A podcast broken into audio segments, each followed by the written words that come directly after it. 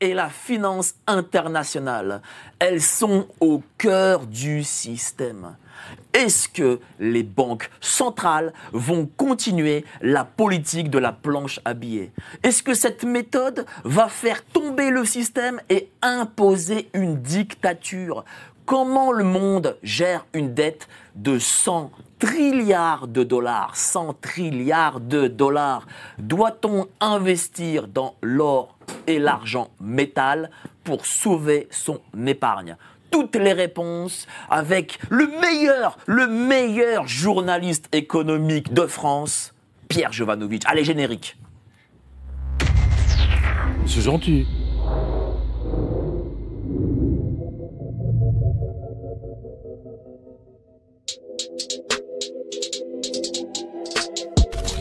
Nous sommes en guerre.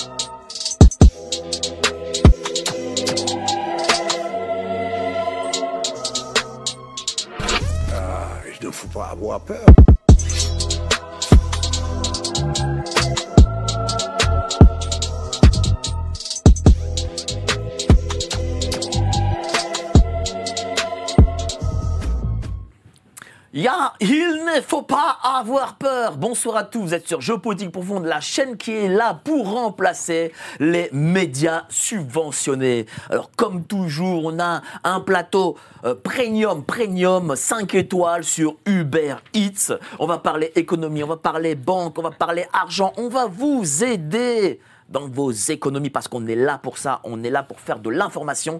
Mais avant, Voici la lettre, je l'ai enfin la lettre en physique, la lettre de géopolitique profonde du mois de février. N'hésitez pas à vous y abonner. Le lien est en description et en cadeau, la géopolitique de l'or. Pour avoir nos émissions en exclu, vous cliquez sur la cloche et vous recevrez à chaque fois les émissions parce que je ne sais pas pourquoi quand on met pas la cloche, YouTube ne veut pas envoyer même à ceux euh, qui s'y abonnent. Alors aujourd'hui, j'ai avec moi euh, un ami très cher que j'aime beaucoup, euh, c'est Pierre Jovanovic pour son dernier, enfin c'est pas, le bah, pas le tien, mais presque. Hein. C'est comme toi qui l'édite. Regardez, le standard argent. Allez, montrez, Pierre là. C'est Pierre qu'il faut montrer, c'est pas moi. Hein, avec euh, sa belle chemise et son, peu, sa petite Ma petite pochette Hermès. De, voilà, Hermès, de beau gosse. Comme toujours, toujours classe. Hein. Faut, faut, se dire un hein, Ah bah, euh, Philippe et moi, on est toujours, euh, on parle finance, donc quand même. Voilà, il y a un minimum Il faut. sinon, euh, ça marche pas si on arrive comme en plombier ou en électricien. Voilà. Euh, si on parle électricité ou plomberie, ça va, mais. c'est comme Michael Douglas dans Wall Voilà, l'habit fait le moine. Voilà, c'est le cas de le dire. Mais l'habit fait le moine. c'est vrai pour le coup. Hein. Absolument. Sinon, les gens n'ont pas confiance. Bah, oui, enfin bon, on va dire dans, dans la série Billionnaire, il était en t-shirt et en jean. Mm. Euh, mais, mais, il avait déjà 200 euh, ou 20 milliards déjà sur son compte, donc ceci euh, mm. l'avait dispensé de s'habiller. On va dire ça comme ça. Déjà beaucoup de monde pour te regarder, presque 1500 personnes en même temps, et je sais qu'on va aller au-delà, on va, on va faire les 4000. Ce soir on fait les 4000, et du coup ça va être énorme niveau visibilité. Pourquoi, pourquoi ce livre, tiens, bah, D'une part parce que le professeur Antal Fekete nous l'avait promis il y a déjà 10 ans, et puis il nous a rendu le, le son, son manuscrit et, et on, on, l'attendait. Et là, pour le coup, ça tombe vraiment euh, pile parce que on voit euh, littéralement notre pouvoir d'achat qui est en train de, d'être détruit par euh, l'hyperinflation. les investissements sur les livrets A, etc., mm. les 3% ou je ne sais combien, c'est, ça ne, je veux dire, quand l'inflation est à 10, 15, euh, les gens sont quand même en négatif, hein, euh, ils perdent de l'argent euh, chaque année. en revanche, seuls les, métaux précieux transportent, comme le dit le, professeur Fekete, transportent l'épargne dans moi, c'est l'exemple que je donne toujours. Hein. Vous retrouvez des pièces d'or d'un galion du XVe siècle, ils sont toujours valables aujourd'hui, indépendamment de leur valeur numismatique. Voilà, et c'est le cas, c'est valable pour les pièces d'argent et c'est valable pour les pièces d'or. Euh, en revanche, si vous retrouvez des, billets de, de 100 francs Pascal euh, de votre grand-mère, vous pouvez en tapisser vos toilettes. Ça ne, sert, ça ne vaut plus rien. Non, mais c'est très important de comprendre ça. Euh, voilà. Et aujourd'hui, effectivement, il y a une ruée de la part du public, enfin, pas seulement français, mais américain surtout, depuis le mois de mars-avril de l'année dernière, lorsque les cinq grandes banques américaines ont explosé, et le Crédit Suisse également a explosé. Et donc, depuis ce moment-là, et Philippe, je pense, nous en parlera, euh, l'océan des liquidités s'est littéralement retiré. Aujourd'hui, les les banques ne se prêtent plus entre elles. Nous sommes revenus exactement en 2008-2009. Donc là, je vous ai préparé une petite liste, hein, c'est juste pour vous montrer dans quel état sont les banques. Et aujourd'hui, vous avez encore une banque américaine, la New York Bank Corp, euh, qui va voler dans les airs euh, dans les heures qui suivent. Ou, je, je pense euh, demain, vendredi, Bah. on va annoncer que, le- que la FDIC va la sauver, blabla. euh, Alors, alors comme, ça, comme on l'a vu en avril. Pardon? Le Crédit Suisse, très sincèrement, j'aurais jamais cru un jour que cette banque, qui est quand même une énorme banque, c'était- c'est plus important que le Crédit Lyonnais, Société Générale, BNP, etc., Bah, C'était la plus vieille banque. euh, puisse faire faillite et coûter, en fait, ne valoir que 1 milliard de francs suisses. Ah bah écoutez, euh, il n'y a, il y a pas que la. Attends, tiens, bah, puisqu'on en parle, je, je vous donne vraiment très brièvement euh, ce qui se passe. BlackRock a licencié 600 personnes. C'est BlackRock. Alors, une, une grande banque suisse privée, là où il faut, euh, genre, il faut un million d'euros juste pour pouvoir euh, euh, ouvrir la porte de la, de la banque, vous voyez. La Julius Baer suisse, elle a jeté à la rue 250 banquiers. Encore, c'est des cadres. La Société Générale vient de licencier 900 personnes. La semaine dernière, elle avait dit on ne licencie que 500. Et puis, une semaine après, c'est 400 de plus, donc c'est 900 personnes. Donc, ça vous montre bien qu'il y a un stress absolument phénoménal au sein des banques. Alors, je vous donne, tiens, Deutsche Bank, 3005, euh, eBay, euh, les gens n'achètent plus 1000 personnes. Euh, il y a eu 62 000 banquiers ont été licenciés en 2023. Je ne sais pas si vous imaginez. Alors, c'est pas, pas tant. euh, ça vous montre, si vous voulez, que les gens ont retiré leur épargne. Voilà, ils ont retiré leur épargne, ils l'ont mis euh, soit dans des, euh, dans des Ferrari, enfin dans des voitures de collection, soit dans des, lingots d'or, des lingots d'argent, ou des bons du trésor, parce que là au moins ils sont, ils sont tranquilles. C'est vraiment le, euh, comment dire, euh, le sauvetage absolu. Hein, euh, et, ensuite, ils achètent de l'immobilier, voilà, et éventuellement des, actions. Bah, bah, voilà, donc ils, sont là. Mais surtout, c'est un sauvetage global, c'est-à-dire que on voit que les banques sont en train de se servir sur le compte des gens. La Société Générale a été condamnée la semaine dernière à 4 millions d'amende d'euros, 4 millions. Et en plus, elle a dit oui, on est d'accord, on va payer, mais on n'a rien fait. Vraiment Oui, de c'était une prendre erreur de des logiciel. ouais. J'en ai parlé mardi. J'en ai parlé mardi. Non, mais vous voyez, alors qu'en fait, ils ont volé l'argent des clients. Bien sûr. Euh, C'était des centaines de millions d'euros qu'ils ont volés aux gens pendant des années et des années. Euh, et là, ils payent 4 millions 5. voilà. Et c'était le mari de Madame. euh, euh, Madame. D'une euh, ministre. euh, Oudéa c'est de ça, Madame voilà. Castera euh, Oudéa. Alors on va en parler, mais, mais d'abord je vais faire un peu le tour de table. À ta droite, Corentin Périni, rédac chef de Ligne Droite sur Radio Courtoisie. Euh, voilà, comme ça va bien là? Le Ça soir, c'est la soir c'est mieux. Hein. Le soir, c'est mieux, ouais. Voilà. Ouais, ouais, parce que le, Voilà. non, bah, le matin, je suis pas là. donc Ah oui, en plus c'est un jeudi aujourd'hui. Un pas- va, bon c'est. Maud, c'est qui anime, ouais. Donc Bon. normalement, je suis plus fort. Ça marche bien, euh, ligne ça droite? cartonne, ça, continue Ça cartonne bien? Donc euh, voilà. Bon, n'hésitez pas à aller sur Radio Courtoisie Voilà. 95.6 de la bande FM. Même le samedi matin avec ton émission. Mike. Même le samedi matin, hein, tous Ouais. les jours. hein. Mais ligne droite qui est, euh, bah, qui est la vitrine de Radio Courtoisie, on peut le C'est dire. ça, c'est ça. Ah, mais je n'ai jamais oublié l'émission avec euh, Youssef Indy. Ah oui, alors Et- et c'était euh, ça, c'était avec grandiose. C'était grandiose. Attal. C'était un samedi on les salue, hein. Vous étiez là Non, j'étais pas là. C'est Mike qui Ah, c'était grandiose. de- de l'émission. C'est- c'est- Ça, c'était, ça valait le déplacement, vraiment, véritablement. On salue les deux. hein. Euh, on recevra très bientôt euh, Youssef Indy et Bruno Attal aussi d'ailleurs. Bah, je vais être là. Euh, je, vais, je vais être là. je vais voir ça. face à notre ami Corentin, maître Adrien Abosi, avocat, auteur, l'affaire Dreyfus, mort mystérieuse et autres crimes, a montré Adrien Abosi, et croisade cognitive pour une résurrection française. Non, Adrien Abosi, pas Philippe Erlin, c'est pas le même. Euh, voilà, il est à côté. euh, bon, euh, excellent livre euh, pour le coup et qui se vend très bien.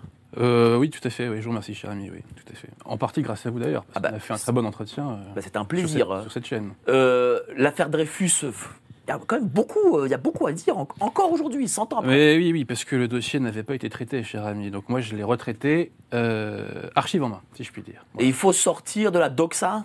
Oui, comme dans beaucoup de domaines, je crois. Donc c'est quoi? C'était un travail d'enquête euh, là-dessus? Oui, oui, tout à fait. Mais vous savez, en fait, le travail d'enquête avait déjà été fait par les militaires à l'époque, d'ailleurs. hein. Euh, les pièces sont toujours consultables euh, sur Internet. euh, les enquêtes et débats sont tout à fait consultables. Moi, je les ai en physique, mais tout est sur Internet. Voilà. Donc, pas- quand on veut faire le boulot, on le fait, en fait. C'est tout simple. hein. Et euh, merci beaucoup, Mais c'est cher moi. Adrien. Ça me fait plaisir de vous avoir encore, à nouveau. Euh, vous êtes toujours d'ailleurs le bienvenu. Gentil. Et évidemment, hein, l'inénarrable euh, économiste libéral que nous aimons tous, euh, Et fan de l'or. et fan de l'or et surtout Comme du Pierre. bitcoin. Et aussi. Du Et aussi. bitcoin. Mais, mais je pense pas les deux. Philippe Erlin, comment ça va? Ça va, très bien. D'ailleurs, euh, la cravate or, quoi. Bah, en fait, je la mettais, je la, je la mettais depuis longtemps. J'ai essayé de la mettre quand j'ai sorti mon livre sur l'or pour que ça pour un peu par association d'idées. Et j'ai essayé de la garder. Ouais. Et puis je me suis dit, bon, à GPTV, je mets la cravate. Quoi. Donc Une émission aussi prestigieuse, euh, bah oui, ça- aussi fameuse. c'est- euh, Des prestiges, on est dans le je- je- prestige. hein, jamais, jamais la cravate, euh, voilà. euh, Bien sûr. Voilà. Donc aujourd'hui, tu vas pouvoir parler économie avec Pierre Jovanovic et on aura du coup deux, grands spécialistes là-dessus. Mais je suis très heureux de, de- de rencontrer Pierre. Et tous les lundis, je, je- je regarde sa revue de presse. Des c'est fois, des fois c'est en retard, je, suis, je m'énerve un peu, mais bon, je n'en veux pas. Mais bon, il y a toujours du Mais elle est contenu. toujours là. Mais je conseille aux gens de, voilà, de mettre ça dans leurs favoris. C'est jovanovic.com. euh, Quotidien.com. Quotidien.com. C'est un tremplin qui permet d'arriver direct sur la revue presse. voilà. Bah, justement, euh, tout ce dont tu parles dans cette, euh, dans cette revue de presse, pardon, merci Philippe, hein, je, je manque à tous mes devoirs, tout ce dont tu parles dans cette revue de presse, je veux dire, les médias ne- veulent pas en faire écho. Et pourtant, c'est important parce que ça touche leur vie de tous les jours. Non, non, alors euh, c'est une première. euh, France Info, je crois que c'est France Info euh, Ah, qui en a parlé euh, euh, aujourd- aujourd'hui. Euh, que se passe-t-il dans les banques Hein, euh, Point d'interrogation. Pourquoi y a-t-il autant de licenciements dans, dans les banques? Ils découvrent ça d'un seul coup depuis, euh, de- de- depuis euh, à peu près trois ans. Quoi. Euh, mais le problème aujourd'hui, et je pense que Philippe euh, est d'accord avec moi là-dessus, c'est-à-dire que le- l'effet Covid, Mm. le- les confinements, alors c'était... euh, bon, on, est, euh, on on a tous vécu ça. Le problème, c'est que des millions de gens refusent aujourd'hui de retourner dans les bureaux. Euh, IBM, euh, par exemple, IBM aux États-Unis a, a émis une note de service en disant euh, c'est une obligation de revenir au bureau, sinon on vous vire. Euh, JP Morgan, pareil, mais les gens préfèrent démissionner. Euh, ils veulent. Et du coup, je fais ça très court. Aujourd'hui, vous avez des 10 milliards de mètres carrés Mm. de bureaux vides, de bureaux qui ont été achetés par des hedge funds, par des, euh, euh, des investisseurs, des promoteurs immobiliers, qui ne remboursent plus leurs prêts. Et ça fait des centaines de milliards de dollars qui aujourd'hui sont en train d'handicaper toutes les banques. Là, il y a une banque japonaise qui a, euh, qui a été obligée de provisionner. Euh, j'ai- donné par exemple Benko. Alors, monsieur Benko, c'est celui qui possède le- le- un grand nombre de centres commerciaux en, en Europe. Donc, c'est vraiment, vous savez, le grand centre genre euh, euh, La Pardieu, etc., euh, ou Vélizy 2, des, des- des choses comme ça. Et il a, il a fait faillite, li- littéralement. Et je, je crois, alors de- je vous donne ça de tête, mais je crois qu'il il doit à peu près entre 10 et 15 milliards aux banques. Donc, euh, effectivement, ça fait. euh, c'est une carotte, quoi.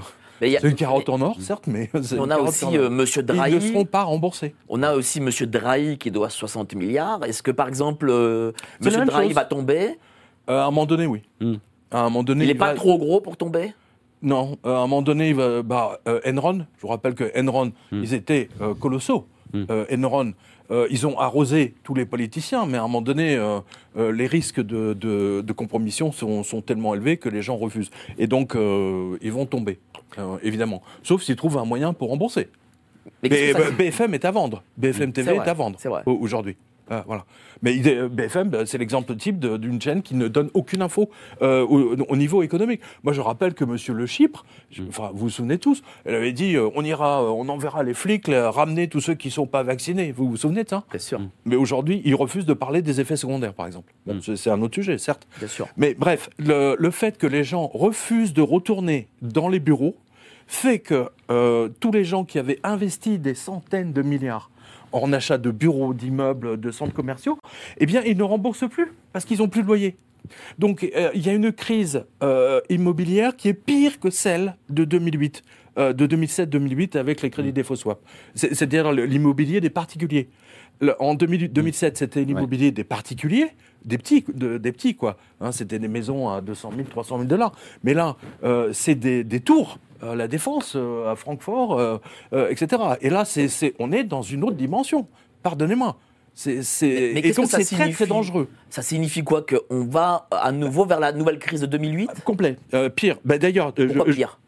Parce que les sommes en jeu sont infiniment plus importantes, à peu près mille fois plus importantes que celles de 2008. Mille fois?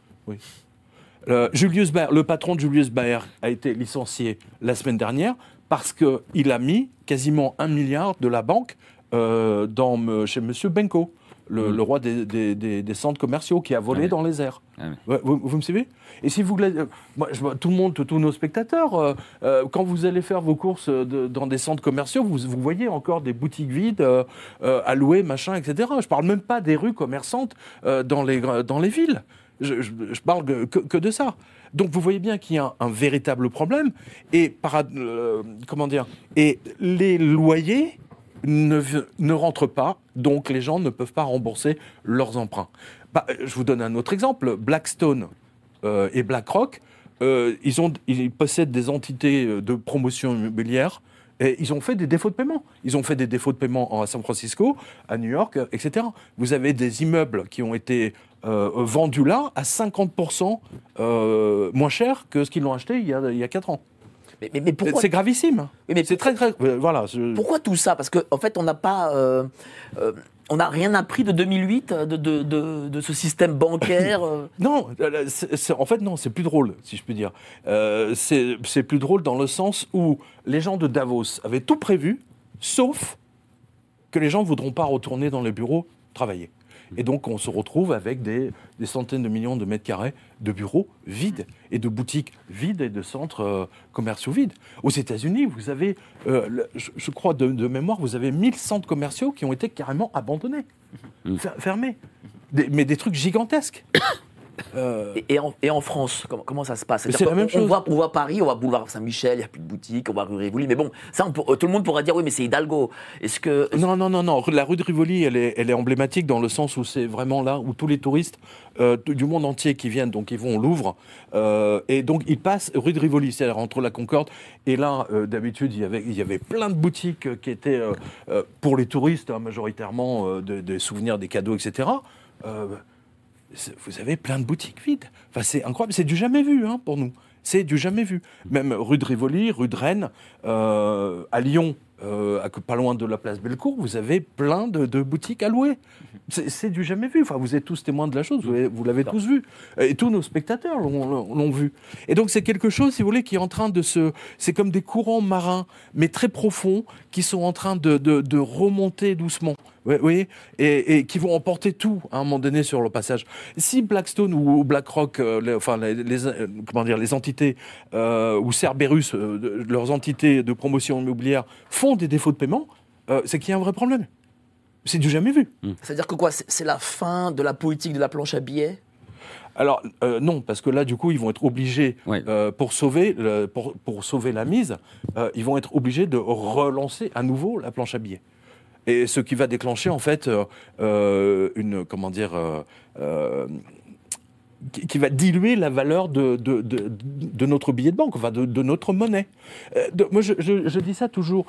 La monnaie, et je pense que Philippe peut-être a d'autres mots là-dessus, mais la monnaie, c'est la colle qui, qui permet à la société de, de tenir ensemble. C'est la colle qui, vous avez les rouages qui, qui, qui tournent.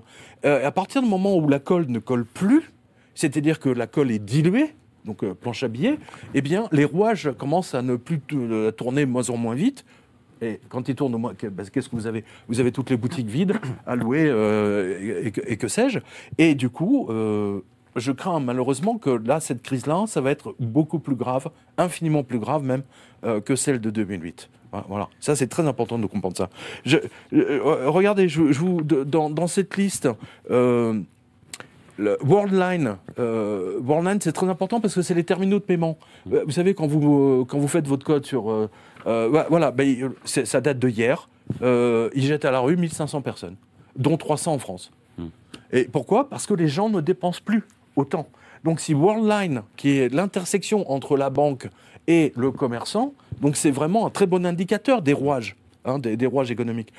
Si lui est obligé de licencier, parce qu'avant ces gens roulaient sur, sur l'or, pardonnez-moi le- l'expression, hein, euh, euh, il y a quelque chose qui, qui- qui ne va pas. Euh, et un autre, PayPal. Alors, PayPal, vous savez que c'est le compte bancaire de beaucoup, beaucoup de gens, d'indépendants, etc. Et PayPal, alors attends, PayPal, euh, ils avaient déjà viré 2200 personnes, majoritairement des programmeurs. Et, et là, ils ont remis, euh, je, je crois qu'ils en ont. Ils ont licencié 300 de plus. Euh, ouais, voilà. Euh, c'est c'est quelque chose de, de- de vraiment constant. Ouais. Euh, et même les Canadiens, vous voyez, bah, par exemple, les, banques canadiennes ont vraiment résisté à la crise. En, de, de 2007-2008, elles ont traversé cette période de manière quand même assez tranquille. Eh bien, euh, le, même au Canada, là, euh, la TD Bank, euh, elle vire 3100 banquiers, et la Banque des Jardins, euh, j'ai vu ça euh, il, y a trois- il y a deux jours, ils vont supprimer 40% de leurs distributeurs, de leurs agences, et ainsi de suite. Ouais, Voilà. Mais justement, est-ce qu'il ne faut pas, comme on l'avait fait en 2008, ne pas sauver les banques, justement? Parce qu'en 2008, on a mis 300 milliards pour les sauver, elles ont pris quand même leurs petits billets, et puis elles ont continué dans, les, dans ces méthodes un peu frauduleuses. Est-ce que justement, il faut, il faut qu'elles tombent? Comme Gold- Goldman Sachs était, était tombé. quoi. Bah, Goldman Sachs, euh, euh, Golden- par exemple, Euh, Go- Goldman avait licencié 3200 personnes. Oui, Euh, JP Morgan avait licencié, Morgan. etc. Voilà, JP Morgan a licencié. Il licencie Non, Lehman tous. Brothers, BlackRock, Lehman euh, Brothers. Lehman- Brothers. Lehman Brothers avait- était 2008. tombé. Mais ça, c'était un- des règlements de compte euh, personnels entre protestants et banquiers juifs. Euh, Ah, voilà, donc les protestants, ont décidé, Des cons. les protestants ont décidé d'avoir la peau euh, de- du PDG de la Lehman, qui euh, était un personnage, il faut le dire, absolument détestable. Donc euh, ils ont fait un exemple. Je- on est d'accord. Euh, Donc, du coup, il bah, faut, faut, faut abandonner non, il faut les nationaliser. Non, il faut les nationaliser. Il faut les nationaliser. mais si on les nationalise, est-ce que l'État euh, a les liquidités pour, euh, je sais pas moi, parce que j'imagine, c'est des centaines et des milliers de- de- d'euros, quoi, des milliers de milliards d'euros. Bah, le, le- tout- la BNP est plus importante que le PIB de la France. Donc, euh, Bah oui. euh, non, mais il faut les nationaliser. Il faut stopper littéralement le, le- cette hémorragie qui, qui est en train de détruire, pas, pas seulement le- en France, hein, euh, c'est également le cas en, Italie. Regardez la Montepaschi de Sienne. Oui, mais quand on nationalise avec euh, des Bruno Le Maire à la tête de Bercy, c'est pas pire que le. Euh, je pourrais, bon, je ne vois pas trop le rapport, mais vous savez, euh, euh, Monsieur le Maire a dit qu'il allait ruiner, il l'économie russe. Et moi, j'ai vu un communiqué justement du ministère de l'économie russe la semaine dernière. Jamais les banques russes ne se sont aussi bien portées. L'économie russe, du, fait qu'elle elle euh, elle, se, elle, est passée en mode euh, autarcie, on va dire ça comme ça, et du coup, bah, ça a littéralement dynamisé. Euh, bah, c'est ce qu'a fait Chartres, euh, Hajmar Chartres, euh, dans les années 30. Faut, le- faut le rappeler. mais, mais là, c'est surtout pour les gens qui nous regardent, qui sont déjà 3000, et on vous remercie, 3000 hein, en l'espace de 25 minutes. c'est pas mal, quand même, hein. Bénédiction sur vous. Ouais, voilà, bénédiction. Euh, justement, euh, la faillite arrive, euh, la récession aussi pour le coup.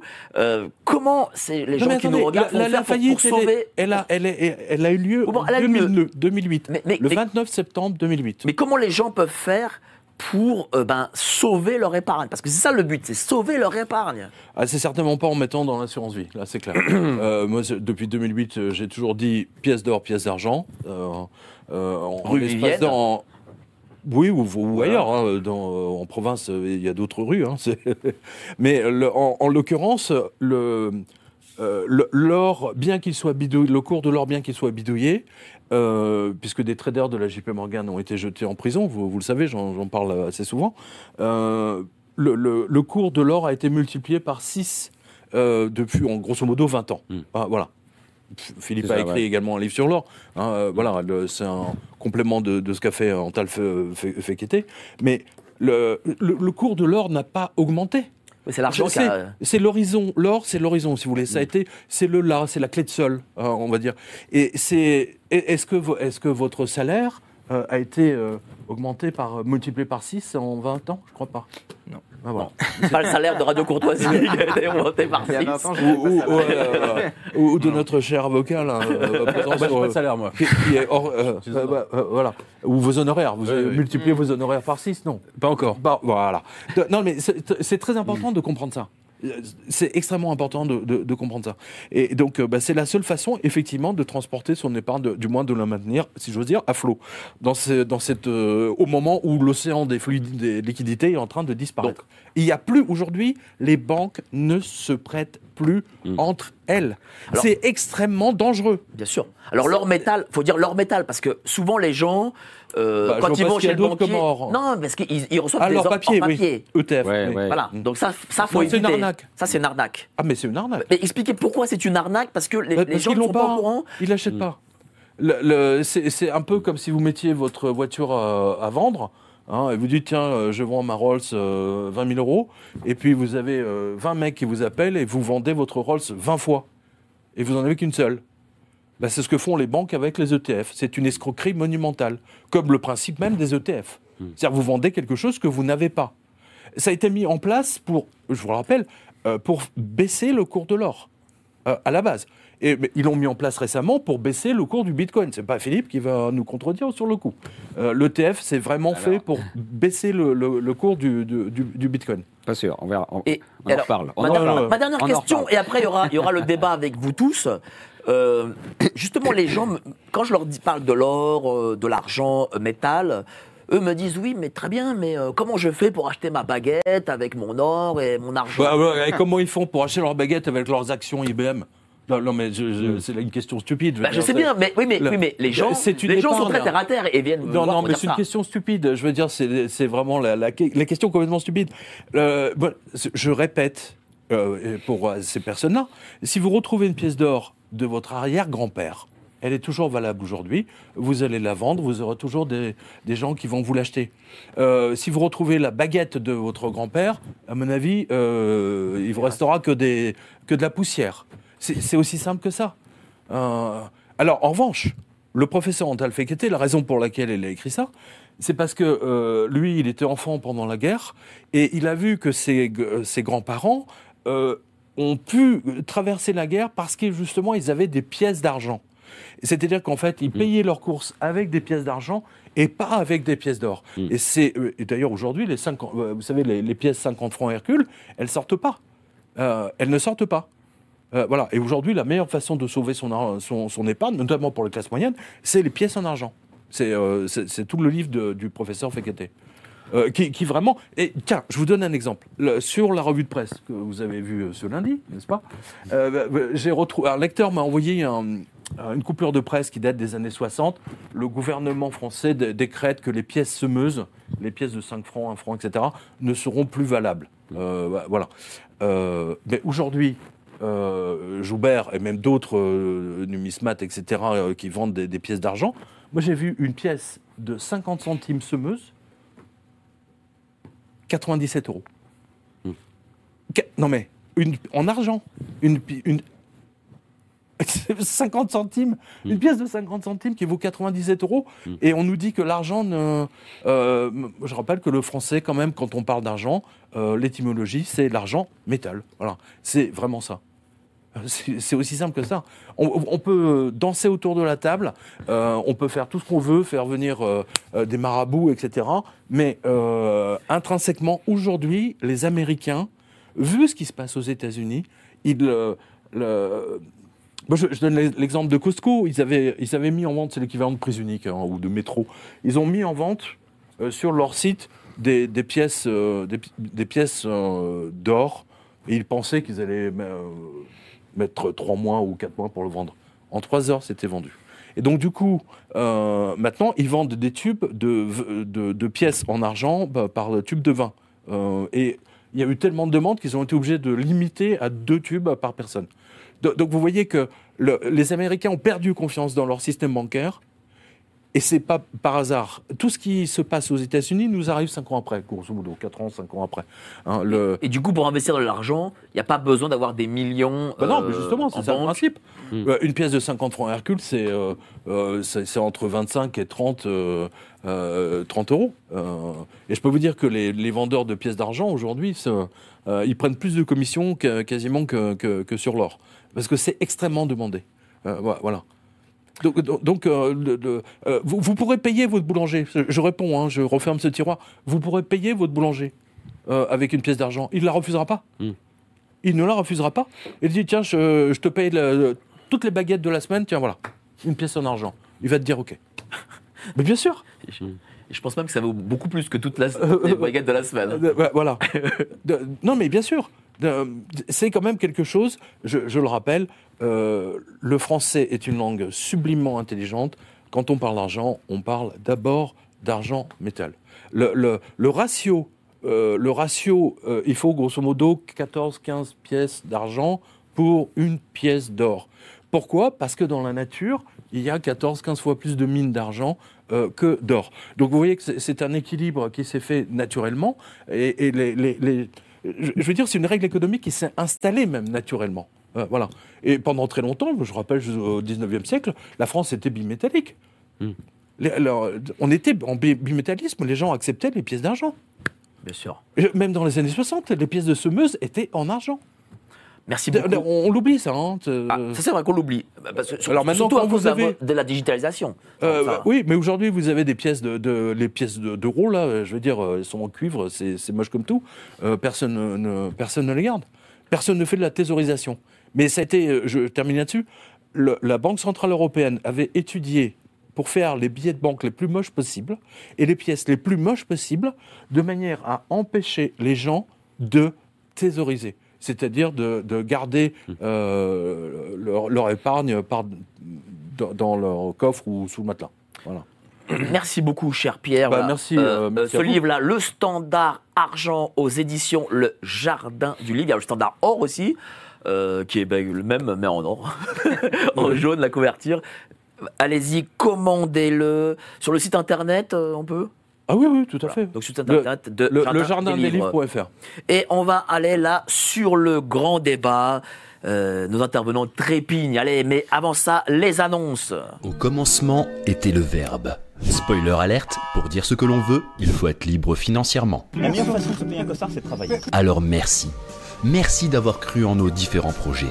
Merci d'avoir toujours soutenu l'information libre et indépendante de géopolitique profonde.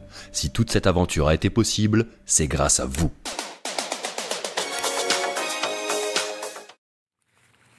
Faites un don pour euh, avoir des, euh, bah, des, des émissions comme celle de ce soir avec des plateaux premium euh, 5 étoiles chez Uber Eats. Euh, Et puis n'oubliez pas d'aller sur la petite cloche, comme ça vous aurez tout le temps en exclusivité nos vidéos. Alors on va passer au grand débat et je me tourne vers euh, l'économiste euh, libéral qui est à ma gauche. Euh, Qu'est-ce que tu as pensé de tout ce qui s'y est dit par notre ami Pierre Jovanovic Ah, très intéressant parce que Pierre, un des premiers, il m'en a parlé d'ailleurs, et c'est un des premiers à avoir parlé sur sa revue de presse, de la crise de l'immobilier de bureau, enfin l'immobilier commercial, l'immobilier entreprise aux États-Unis. Qui Mm. et, et comme les banques sont garantes des prêts qui servent à financer tout ce Absolument. business, eh ben, elles sont impactées directement. Quoi. Maintenant, il y a un autre élément que je voudrais mettre en lumière aussi, mais euh, Pierre en a parlé aussi, mais pas ici, mais c'est le fait que les, les, les banques centrales ont changé de pied. Quoi. Parce que pendant très longtemps, tout, euh, On était en taux on, on négatif. était en taux négatif, au taux zéro. Donc quand on emprunte de l'argent euh, et, et qu'on paie 0% ou très peu d'intérêt, bah, on, est, on est encouragé à accumuler sa dette. C'est comme ce c'est aussi ce qu'a fait euh, Patrick Drahi pour euh, constituer une dette de 60 milliards euh, et puis acheter des, des médias, tout ça. Et c'est aussi ce qui a favorisé bah, le, secteur commercial, euh, l'immobilier commercial aux États-Unis. Et en, en pensant que les banques centrales ne changeraient jamais de politique. Et les banques centrales elles-mêmes disaient, mais regardez, on, on, on- on a les taux zéro, il n'y a pas d'inflation, donc tout va bien, on va continuer comme ça. Et puis quand l'inflation a- s'est mise à décoller, les banques centrales ont réagi assez vite, et en tout cas plus vite que ce que pensaient les opérateurs de Mm. marché. Et c'est pour ça que beaucoup de gens se retrouvés à contre-pied. Et Drahi, aujourd'hui, c'est pour ça qu'il veut vendre BFM, parce que sa, sa dette, 60 milliards, quand il doit la refinancer à, à 0%, c'est pas trop compliqué, mais quand les taux sont à 4%, euh, Ça lui revient à combien si on... ah, ah ben, ça, ça fait exploser la charge d'intérêt qu'il doit mettre sur le, sur, le, sur le tapis, et donc il est obligé de vendre des actifs pour payer, sinon, sinon c'est la faillite. Et 60 milliards, ça impactera aussi le secteur qu'il peut bancaire. être en faillite. Ah oui, il peut être en Bien faillite. sûr. Ah oui, oui. Oui, bah, techni- virtuellement, il est en faillite. Alors, virtuellement, oui, on peut Il est déjà en faillite, Ouais, Patrick Drahi. Techniquement, oui.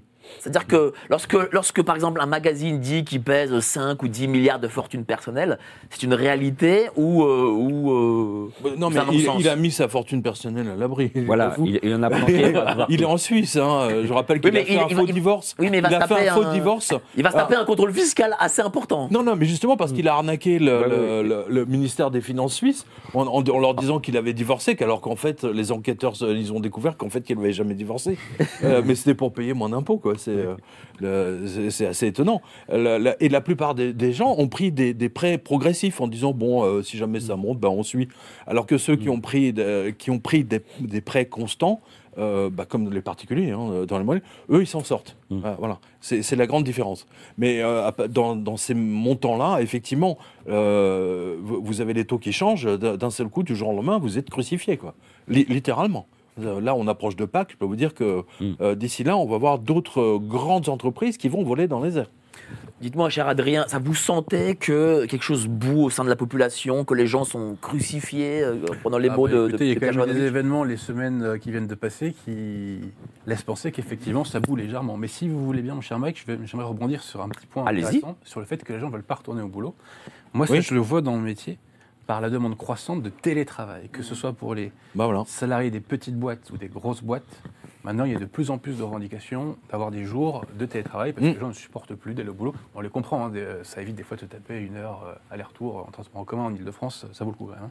Non, mais je, je- je- je me permets juste de faire une parenthèse. Il y a autre sûr. chose également. Il y a ça, mais surtout que euh, le- les médias nous ont tellement terrorisés avec le virus, le Covid, qu'il y a encore une partie de la population qui est persuadée que si elle prend euh, les transports en commun, qu'elle se mêle à la, à la population, à la foule, etc., qu'elle va, elle risque beaucoup plus de tomber malade. Voilà, je referme juste euh, On évoquait aussi les commerces qui ferment, etc. Et on voit bien que dans les économies occidentales, il y a une dépression au niveau de la croissance un peu partout.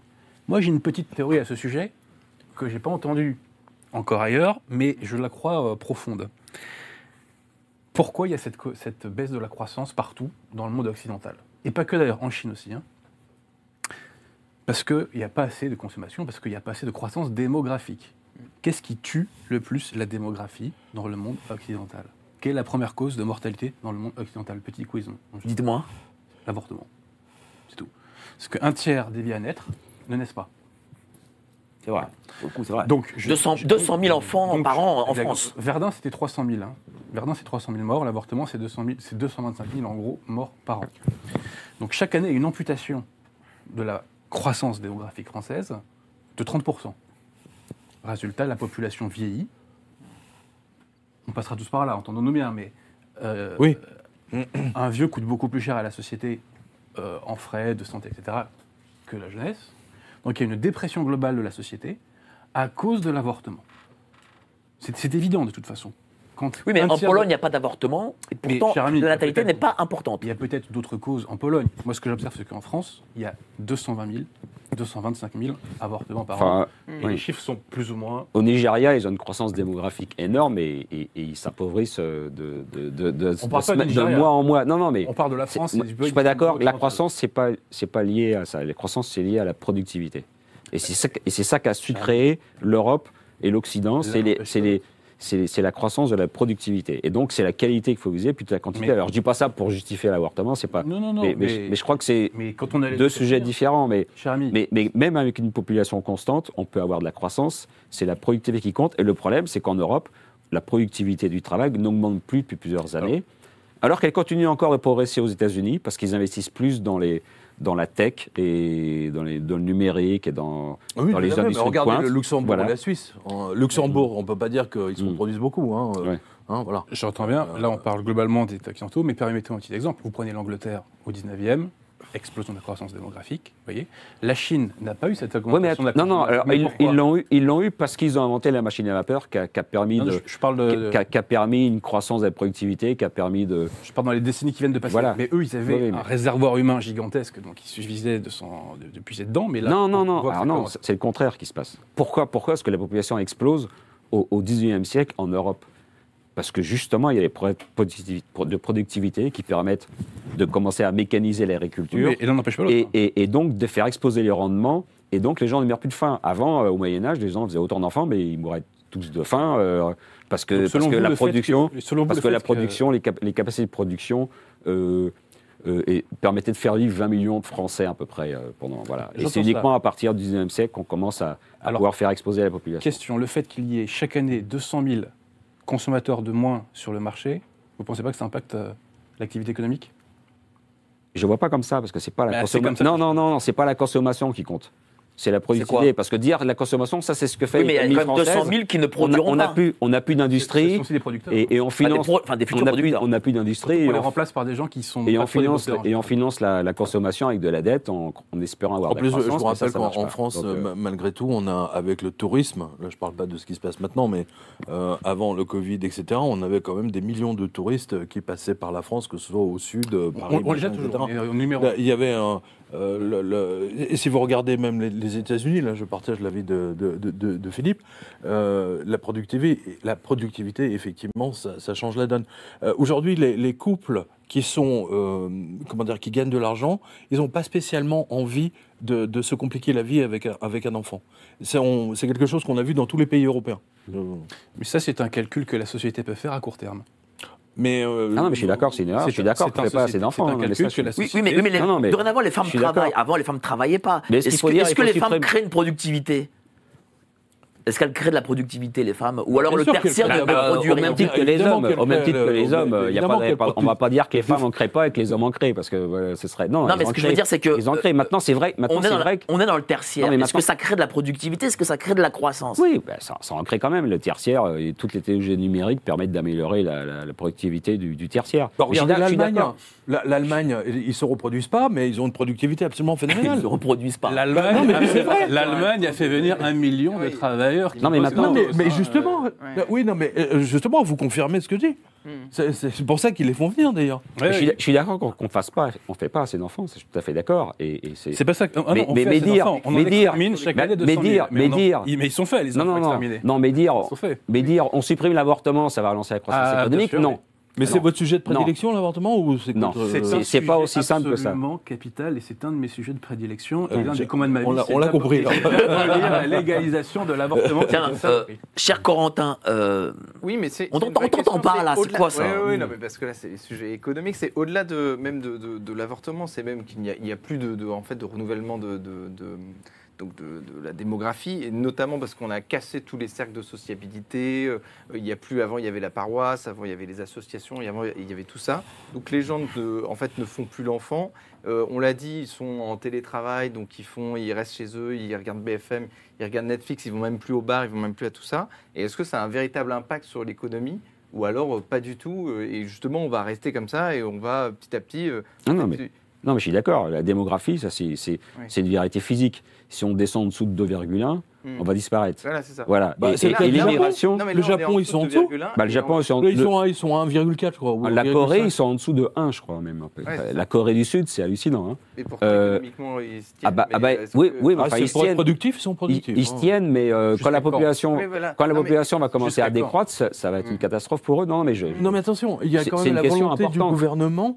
Le- si le gouvernement veut mettre en place des, des encouragements euh, fiscaux, etc., C'est une Ah, bonne la. Hongrie, le, euh, euh, j'allais dire Erdogan, euh, Orban Mm. a fait ça. Mm. Euh, Orban a, a- a v- vraiment, ben, le- comment dire, encouragé les Hongroises à, à faire des enfants, et ça fonctionne. Elle ne paye pas d'impôts au bout de Il faut une politique familiale. hein, bien Il n'y a hein. plus d'impôt Et sur le si- revenu au bout de Il- 4 ans. Il faut Exactement. une politique Et familiale. si hein. les gouvernements français, par exemple, ne fait pas euh, une politique de, qui encourage les Français à avoir des enfants, il faut se poser la question pourquoi? Mm. Mais moi, je peux vous répondre. Je connais très bien le programme de, de Bill Gates parce qu'on a publié plusieurs livres sur le sujet.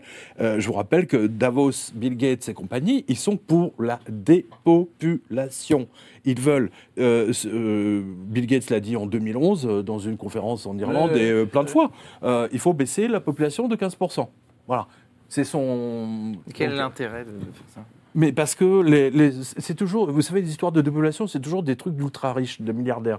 C'est-à-dire que les milliardaires ont toujours peur qu'il y ait trop de pauvres qui veulent euh, venir prendre leur, euh, leur, leur richesse. Vous voyez, ils, euh, ils deviennent, euh, Une forme de deviennent paranoïaques. Et en même temps, ils veulent être immortels, ils ne veulent plus mourir. exactement. Bah, vous avez, vous avez parfaitement compris. Et en même temps, ils rachètent toutes les terres. Bill Gates est en train de racheter toutes les, un maximum de terres, mais euh, à coût de, de milliers d'hectares euh, aux. États-Unis. Zuckerberg ég- également, mais, mais pas que. Ouais. BlackRock, euh, JP Morgan, Cerberus, etc. Ils ont investi des sommes colossales, mais il y a déjà longtemps, il y a déjà 15 ans de, de, de, ça. Ils veulent une dépopulation, c'est-à-dire qu'ils pensent qu'il y, y a trop de gueux.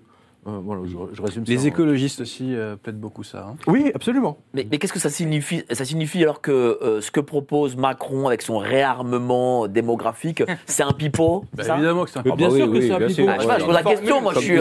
Sinon, il aurait fait la même chose que Orban. Euh, il aurait dit voilà, euh, trois enfants, vous payez plus d'impôts, basta. Ouais. Terminé, le problème est réglé. Euh, quatre enfants, on, on vous paye même. Ouais, mais bon, c'est est-ce que ce que fait Orban, français peut payer les gens, justement Ah bah oui, non mais il le fait avec, de toute façon avec les allocations familiales. hein. Non, mais, c'est vrai. Oui, mais c'est pas les mêmes, euh, c'est pas le même montant. Mais je, je- je- juste pour ajouter un, comment dire, un grain de riz là dans, dans, dans, dans ce, dans ce débat. euh, pourquoi, à votre avis, depuis euh, Sarkozy, Hollande et surtout Macron, pourquoi ils suppriment systématiquement des lits d'hôpitaux? Pourquoi, depuis simplement depuis six mois, euh, depuis un an, on voit régulièrement des gens mourir euh, dans, dans les hôpitaux aux urgences? C'était, ça, ça n'existait pas avant ça. Et ça a continué après le Covid en plus. Mais bien sûr. Mm. Donc, en fait, ils sont en train de détruire le système de santé de manière à ce que la population, euh, comment dire, disparaisse, meure nature, un peu plus vite. Voilà. Il y a une accélération, si vous voulez, de, euh, du nombre de décès. C'est c'est volontaire. Ça, fait quand même. euh, euh, Ma- Ma- Macron nous a promis, oui, nous allons mettre des millions, etc., mais il continue à supprimer des lits. Est-ce que c'est voulu ou est-ce que c'est inconscient? Bien sûr que c'est voulu. idéologie inconsciente. euh, n'oubliez se pas que- euh, n'oubliez pas que gens, euh, Il a reçu, Macron a reçu Mm. euh, Bill Gates à l'Élysée, ainsi que Melinda, à l'époque sa femme, et elle l'a décoré de la Légion d'honneur.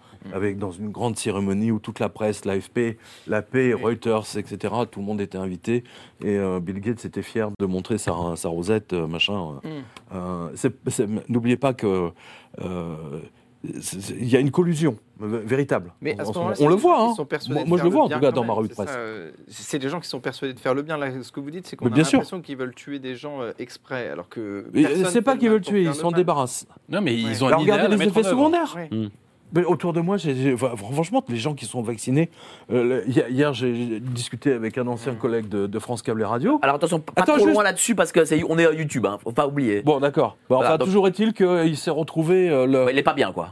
Euh, on va dire ça comme ça. Ouais, il, est pas, il est pas très bien comme, comme beaucoup d'ailleurs. Mais vraiment, sont pas vraiment, vraiment pas bien. Voilà. Ouais, c'est ce que je comprends. Euh, c'est c'est vraiment parce que là, on est sur YouTube et je veux pas que YouTube. Ben euh, non, parce que sinon, censure- il va vous casser. euh, le- Voilà, le- le- voilà. Mais on se comprend. On se comprend. On, on sait tous compris autour de la table. Même On se euh, comprend. crois, euh, voilà.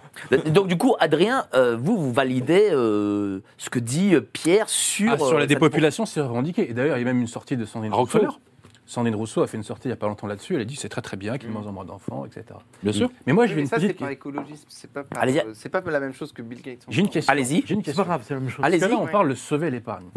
Aujourd'hui en France, j'ai vu le titre il n'y a pas longtemps, en gros, l'épargne des Français, c'est 6 000 milliards d'euros. C'est quand même énorme, hein, c'est deux ans de PIB quasiment. hein.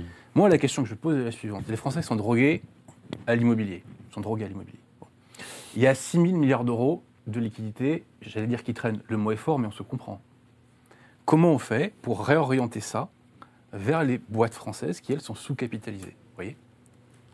Comment on fait? Parce que Ça, c'est une dé- décision typique de Bercy, je veux dire. C'est pas, euh, vous savez, c'est exactement comme Balladur en 1992 ou 13 avait dit, euh, euh, Mitterrand avait nationalisé les banques et Balladur est arrivé, on privatise les banques. Euh, c'est- une décision pu- purement politique. J'imagine que Adrien veut parler des fonds de pension. Non, pas spécialement. Non Non, non, alors non, ça- non, non, il Mais parle moi, pas moi de j'aimerais savoir pourquoi on ne fait rien de cette manne euh, gigantesque. Non, non, mais alors, Mais attention, déjà, faut tout ce qui est savoir- dans les Alors, ça assurances, sera vie, payer les alors, les comptes d'épargne, Ça euh, tout ça est orienté vers l'immobilier. Enfin, le livret A, le livret A social. surtout. Oui, Voilà. oui, oui, oui. C'est Alors, l'immobilier ah, social. là. Alors Philippe, non, c'est cette masse, c'est l'épargne financière disponible. Une grosse part est, ser- est- est- est dévolue à l'assurance vie, mais ça arrange bien l'État parce que ça lui permet de financer sa dette. Ouais. Donc la première chose à faire déjà, ce serait que l'État arrête de faire du déficit pour arrêter de pomper l'épargne des Français. est-ce que cet argent-là Ouais. est garanti sur la dette?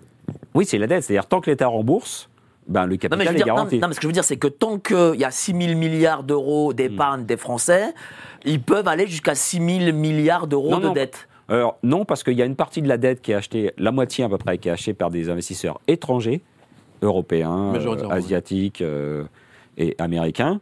Et il y en a à peu près euh, 20 plus, de, plus de 20% qui est en fait acheté par la Banque Centrale Européenne, par la Banque de France elle-même, c'est-à-dire ça tourne en circuit fermé, c'est la planche à billets.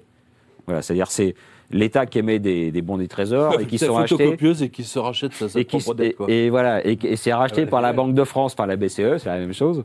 Et, et donc, a, la Banque de France possède euh, 25% de la dette française. Alors, il y a d'ailleurs des, des gauchistes qui disent bah, on n'a qu'à supprimer ça d'un trait de plume.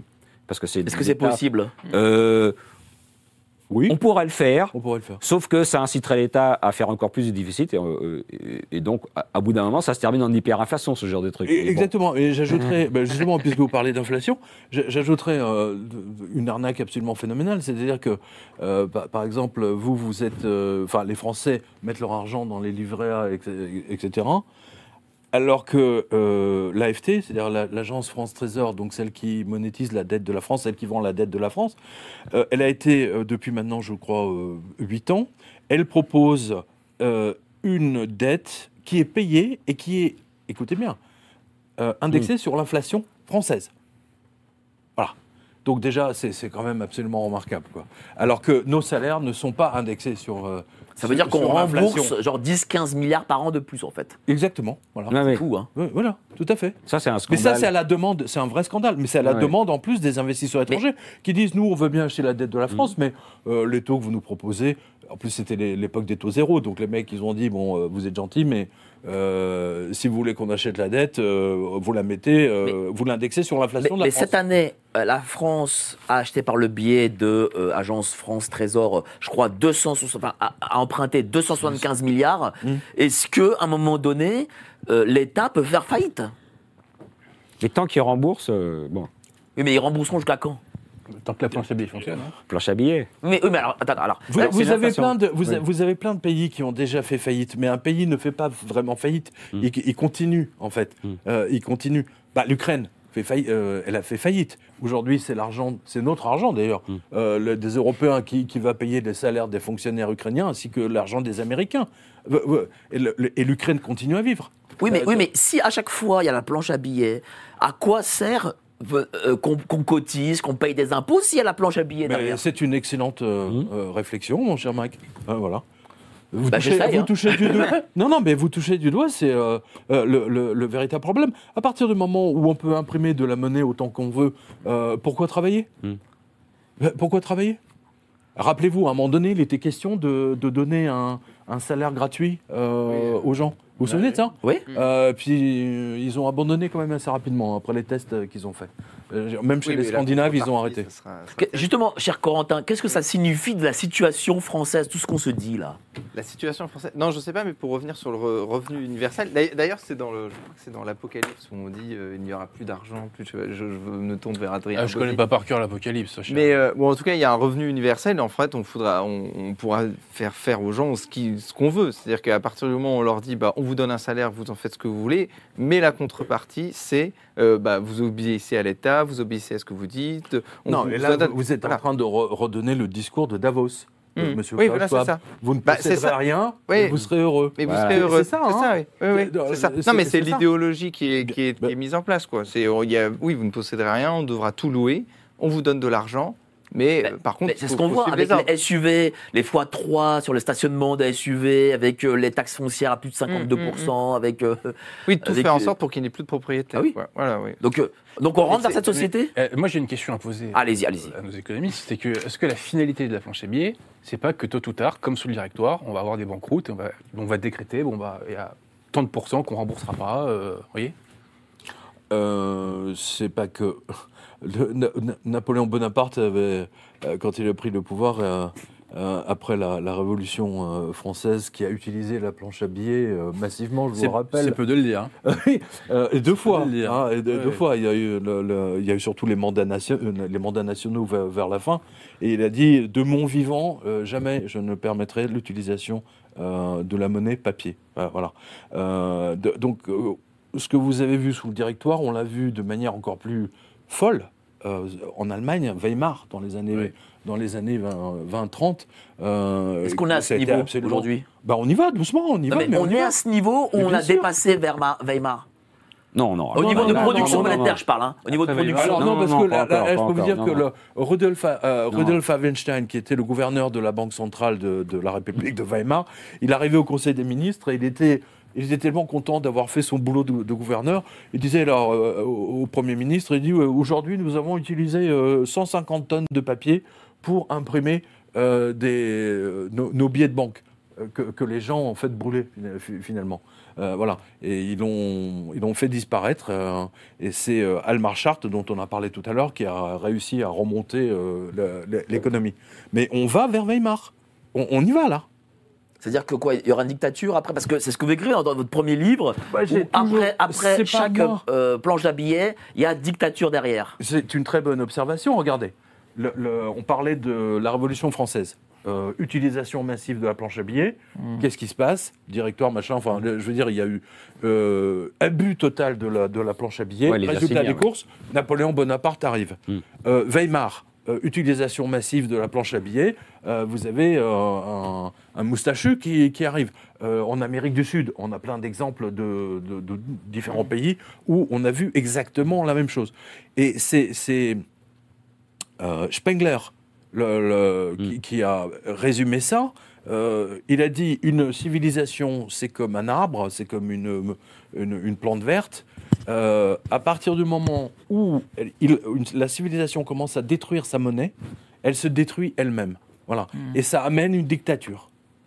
C'est-à-dire, de- des- toute destruction de monnaie amène la dictature. C'est un avenir qui est possible? Oui, parce que, comme tu disais, tu parlais de la planche à billets tout à l'heure. La planche à billets, ça se transforme, au bout d'un moment, ça se transforme en inflation. Pendant longtemps, les banquiers centraux nous disaient, mais non, vous inquiétez On pas. Vous, vous inquiétez pas, Christine Lagarde, euh, tout ça, Powell disait, vous, vous inquiétez pas, il y a pas, maîtrise. regardez la façon on maîtrise, la façon on ne monte pas. Et puis, à l'occasion des confinements, ils ont fait tellement exploser la planche à billets que là, là, c'est parti. Et, et on est parti pour longtemps. Ouais. Et le problème, c'est que Mais là, elle continue parce qu'on a, voilà. encore- on a plus de dettes et- encore que alors, ce elle continue, confinement. et continue, elle va- et, et surtout, surtout en Europe, elle va pas se réduire parce que l'énergie va racheter cher. Et une énergie chère, ça se transmet à toute l'économie en termes d'inflation, notamment l'alimentation, parce que l'alimentation consomme beaucoup d'énergie pour les, que ce soit les engrais ou le transport ou la chaîne du froid. Donc, donc une, une énergie chère, c'est une, une alimentation chère. Et quand l'énergie et l'alimentation sont, sont chères, et ben c'est tous les ménages euh, pauvres et classe moyenne qui payent euh, plein pot. Quoi. Et, donc, et le problème de l'inflation, c'est que la monnaie, c'est un élément de confiance fondamental. Voilà. Quand, quand la confiance dans la monnaie disparaît, c'est un rouage essentiel de la société. Alors, c'est comme la justice. Les Français n'ont plus Mm. confiance dans la justice, qui est complètement laxiste. Bon, euh, jusqu'ici, la monnaie, ça tenait. L'euro, c'était à peu près stable. Bon, mais maintenant, c'est plus le cas. Et, et- et quand les gens n'ont plus confiance dans les rouages fondamentaux d'une société, euh, Ça part en vrille. bah, il y a, au bout d'un moment, il y a, il y a- il y a un discours euh, radi- radical euh, ou Ouais, puis dictature. nouveau Dictature. Cher Adrien, qui, qui peut s'imposer est-ce que c'est ce d'autant plus qu'il facilement. Pour se débarrasser de la République C'est pas c'est ce qu'il faut, c'est ce qui se passe. Euh, Donc euh, voilà, Euh, au bout d'un moment, euh, nous sommes sur des rails et le pouvoir n'a pas l'intention de les quitter. Dans aucun domaine, il n'essaie de bifurquer, vous voyez? Au contraire. Euh, il, est, il est plus aux champignons. même. Et, attends, au contraire, ils ont même, attends, juste pour aller de- dans le sens de Philippe, qu- qu'a fait Macron Il a, il, a, il a multiplié le prix de l'électricité par deux. Ouais. Toutes les boulangeries qui Ça ont fermé encore. les unes. Ouais. C'est un suicide total. Ouais. Mais pardon, c'est pas un suicide, c'est une destruction. Il les a assassinés.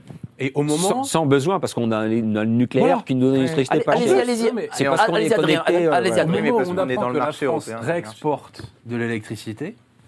Donc Ouais. théoriquement ça va mieux et on en a plus sous le coude. Mhm. On nous augmente les prix effectivement, ouais.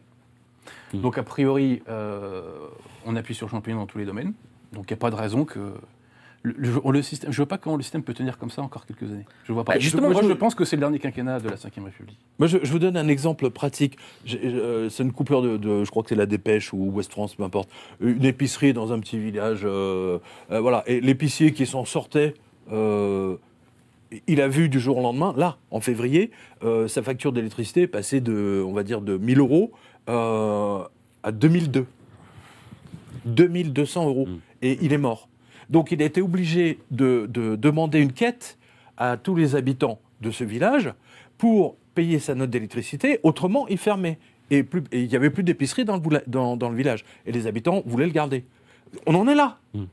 Oui, C'est- enfin, c'est- je- vous voyez ce que je veux oui, mais dire ils sont- C'est un exemple. Oui, mais les agriculteurs, les boulangers sont en train de mourir, certes. Compl- Et, et je pose la question à Corentin, Hmm. mais je ne vois pas euh, de- un- une rébellion euh, des boulangers, des agriculteurs un petit peu. Et encore, Ah, ils ils sont peuvent pas se permettre, c'est ça le problème. C'est que Oui, mais les ils vont quand même agriculteurs, il y a mourir. un moment, il faut que. Oui, c'est ça. Mais ils sont en train de mourir, mais c'est Bah, pour c'est ça ils sont tous revenus en disant, bah, il y a un moment, il faut que je m'occupe de ma ferme, sinon euh, je vais véritablement mourir. Mais alors la question, c'est comment faire complètement sécession justement avec tout ça? Si vous dites il faut de l'or, ça veut dire qu'on on, on revient dans des villages, on devient des Mormons ou comment Non, on pourrait non, mais faire ça n'a rien la à voir. Là, ça n'a rien à voir. Là, on parle mais- d'économie. C'est un, moyen de paiement. Mm. Je- euh, ce ce que je veux dire par là, c'est que d'un seul coup, d'un seul, BFM euh, et, et les chaînes de télé ont découvert que les, que les agriculteurs continuent à se suicider à raison de deux ou trois personnes par jour. Mm. C'est quand même incroyable. Qu'on est passé de 2 millions d'agriculteurs à 400 000. On, on découvre, on découvre ça. De, le- mais en fait, qu'est-ce que vous avez vu? Et je reviens toujours Mm. à Davos. Que, que la, la dernière réunion de Davos. Euh, Attendez, pour quelle raison, à votre avis, Bill Gates a investi massivement dans des sociétés qui fabriquent de la viande synthétique Hmm. C'est c'est pas un hasard. Puis les insectes. Et voilà, ils veulent, ils veulent absolument d'ailleurs de, de faire passer des lois, nous faire manger. Mais c'est pour compenser la, la- le massacre des agriculteurs qui sont en train d'opérer depuis, depuis qu'on est dans l'Europe. Oh, Cette, cette révolte des agriculteurs, on la voit en Espagne aujourd'hui même, on l'a vu en Pologne, en Roumanie, on la voit partout. Mais c'est juste la guerre en Ukraine hein, qui, a fait- qui a déclenché ça. Euh, sinon, autrement, ils ne se seraient pas révoltés, je pense. Oui, mais ils veulent aussi un modèle à la- à l'agriculture à l'américaine, donc des grosses fermes, des grosses exploitations et tout ça. Ils ne supportent plus les petites parcelles et les même plus, pas sûr les qu'ils plus veulent. C'est agriculteurs. aussi le modèle euh, soviétique, ça. ouais. d'ailleurs. Oui, ce qui est aussi en le, le- ouais, voilà, c'est ça, le, le modèle soviétique. ouais. C'est-à-dire que quoi est plutôt on est un- dans un capitalisme. euh, Non, non, Les communistes, je. Je suis même pas sûr qu'ils veulent ça. Ils veulent, ils veulent une Qu'est-ce destruction. qu'ils veulent? Ils veulent une destruction de, de l'économie, quoi. Ils veulent, ils veulent une Pourquoi détruire destruction. leur économie Ça, ça, les, ça les- ça Alors- les touche alors- pas eux-mêmes Bah, ils disent, non, ils mais- disent, si, si. euh, build back better. Oui. On va reconstruire mieux. C'est c'est leur moto à Davos. Ils portaient même le petit beans, le petit truc rouge là, euh, euh, multicolore, euh, c'est le BBB. hein, BBB. euh, Donc ça veut dire qu'on n'est plus dans le libéralisme en Non, fait. non, ah bon, pas Ah du ouais. tout. Oui, mais, oui, mais, oui, mais tout le Non, monde dit Ouais. c'est la faute du libéralisme. Non, ça c'est bidon, c'est bidon. On a un système justement quand on voit des théatisations euh, complètes. Moi, je ne mets pas ça sur le dos de la compétence.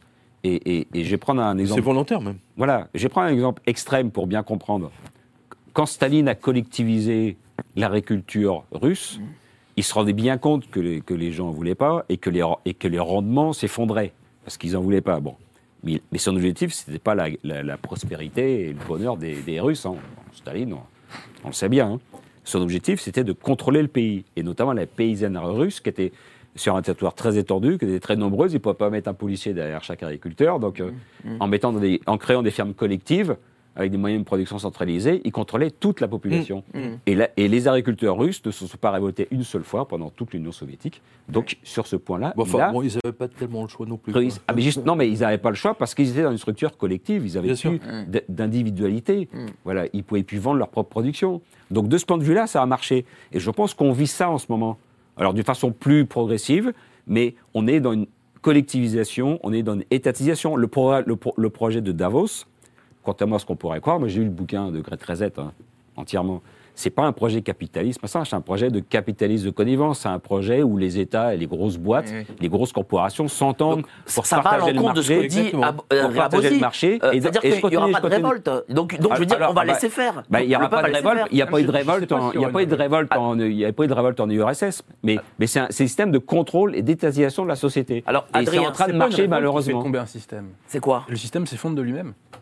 C'est toujours comme ça que ça se passe. Oui, mais il On est aurait pas- pu avoir des petites causes extérieures, mais Mm. fondamentalement, La Roumanie c'est La Roumanie, le système s'effondre 1989, de lui-même. c'est- s'est effondré sur Oui, mais le système a mis quand même 70 ans avant de s'effondrer. Est-ce qu'il va se passer ça Il va aussi pas en mettre 300.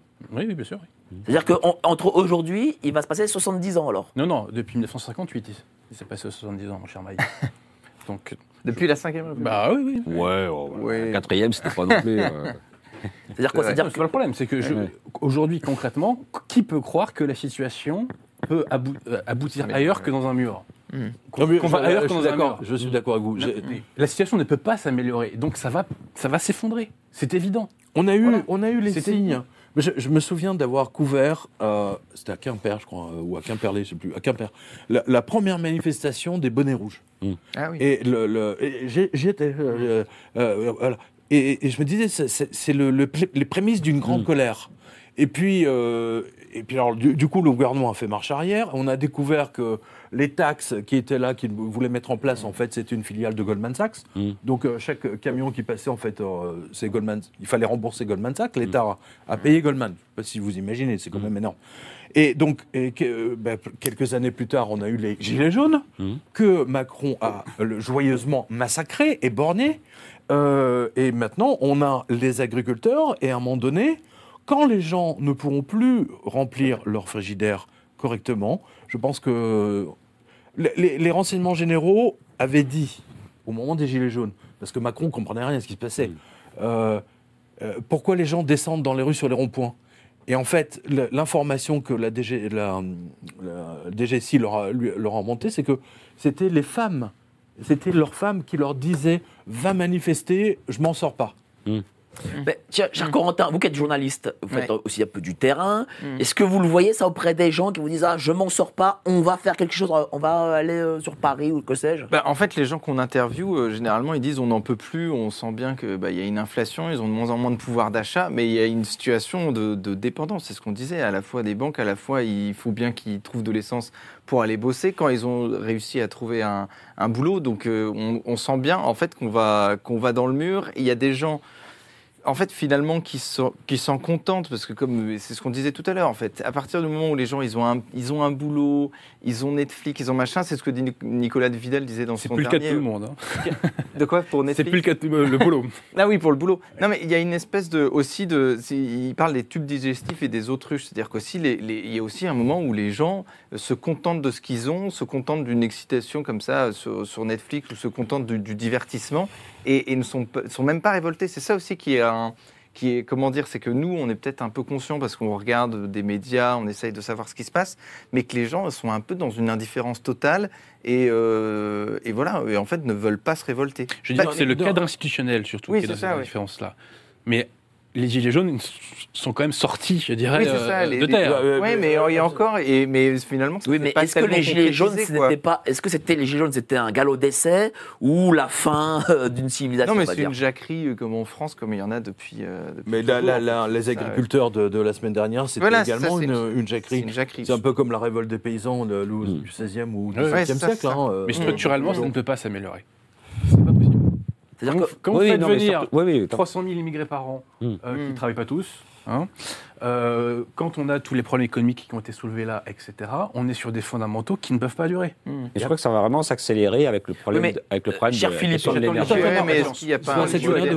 Je crois que ça va vraiment s'accélérer avec la- le problème de l'énergie, Oui. qui est spécifique à l'Europe, parce que les États-Unis, eux, ils ont les gaz de schiste et Ben, tout ça, plus, donc euh, euh, interdiction d'importer de- ils sont autosuffisants. Russes, hein, ils sont autosuffisants, Les- donc ça permet d'avoir une économie assez dynamique. Ils ont, il y a des usines qui quittent l'Europe pour venir s'installer aux États-Unis, hein, parce que c'est plus rentable de toutes ces industries pétrochimiques ou qui consomment beaucoup d'énergie, elles quittent l'Europe. L'énergie est trop chère et elle va être durablement trop chère parce qu'on refuse d'acheter du gaz russe, qui est bon marché.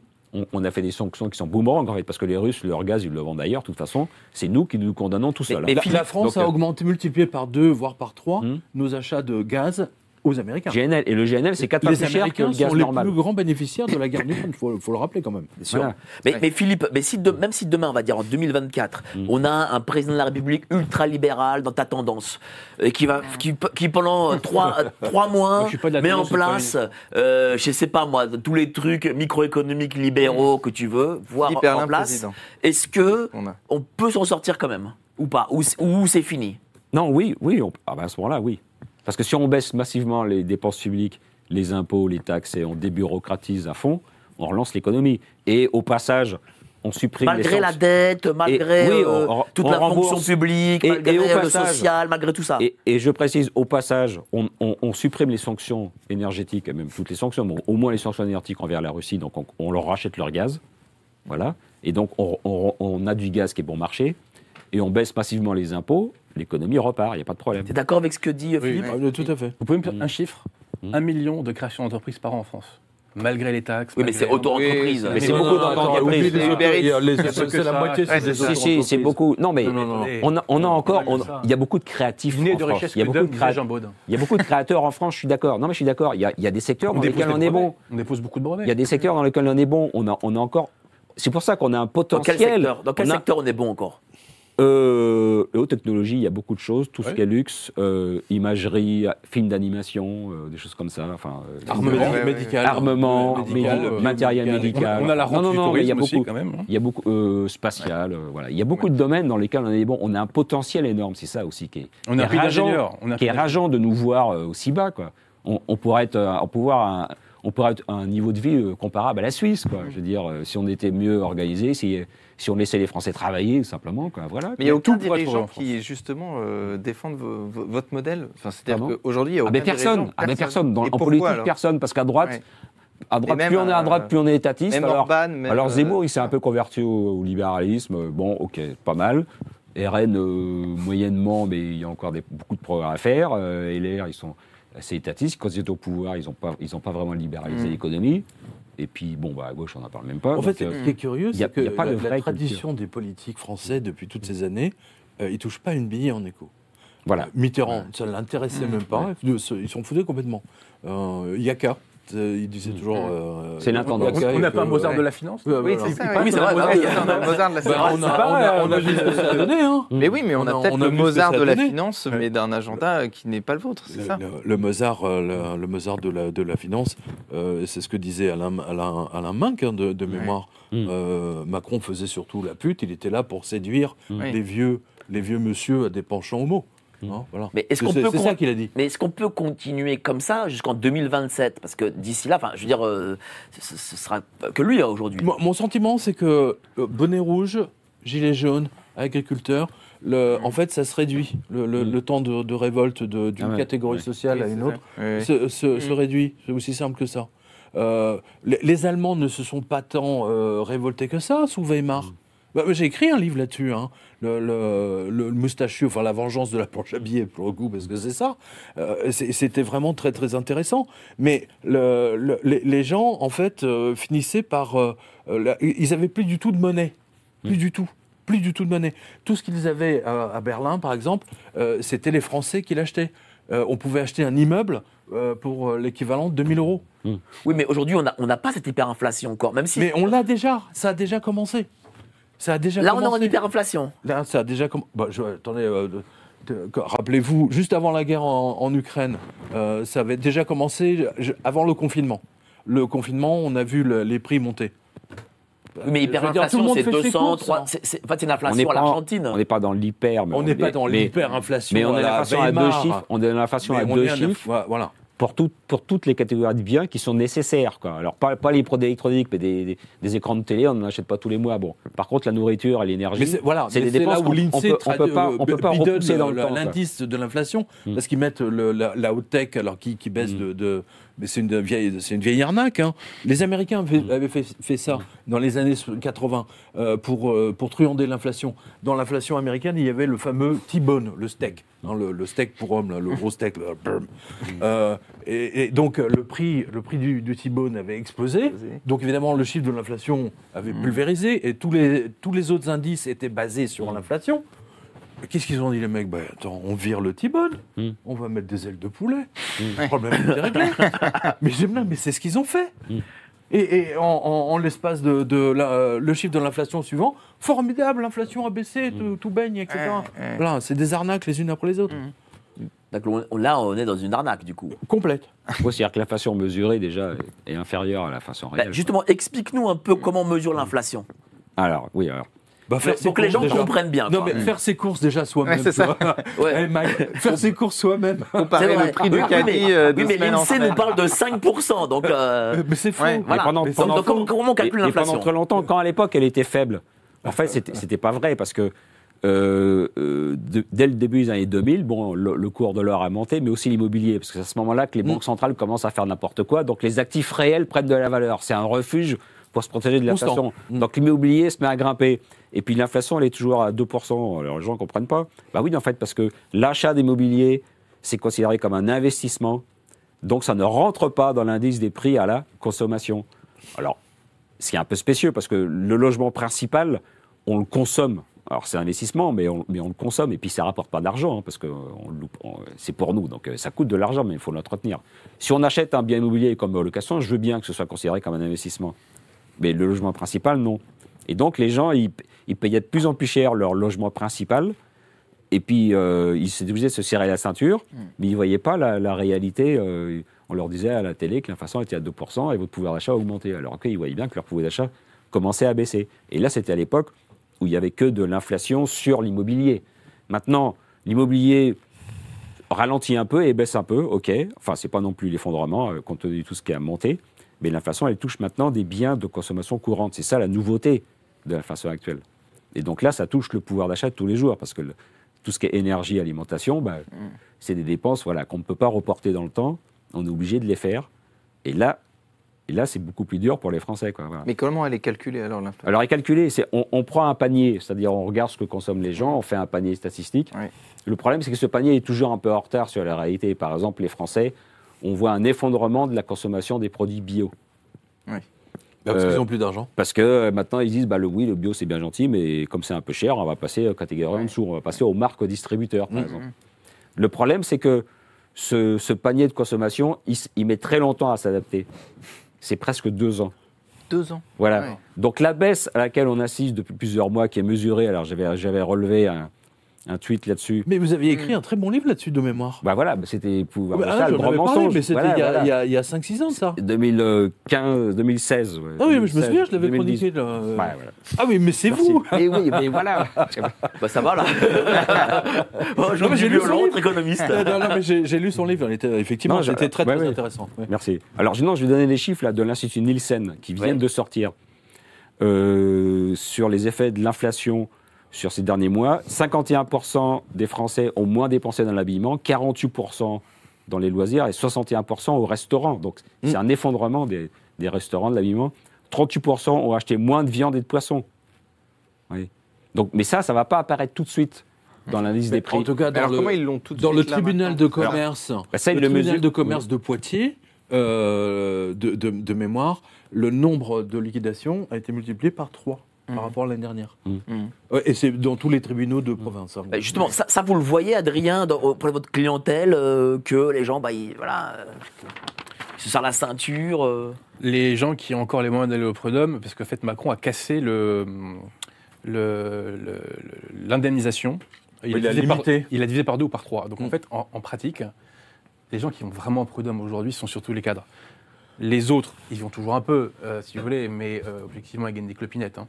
Donc, euh, Non, en fait, c'est euh, empêcher les ce- pauvres d'aller au ce- Ce n'est pas représentatif. C'est génial. Ouais, non, c'est ça. C'est- très, c'est très Macron, ça. Tout a été fait pour complexifier la saisine du Vous Conseil n'êtes de prud'homme. rien. Ouais, voilà. Alors qu'à la base, pour les- le Conseil de prud'homme, il y a encore 10 ans, vous envoyez un courrier au tribunal et c'était saisi. Mmh. Aujourd'hui, on vous demande quasiment de faire un dossier précomplet, ce qui oblige à aller voir un avocat, etc. Mmh. Ça coûte des sous, tatati, tatata, vous voyez. Et il y a même des conseils de prud'homme, Nanterre pour ne pas le citer, quand ils estiment que le dossier n'est pas assez euh, rempli, ils vous renvoient un avocat et ils vous disent de recommencer, etc. Sur que Nanterre, il y a des délais inhumains. il y a des délais absolument inhumains, vous voyez.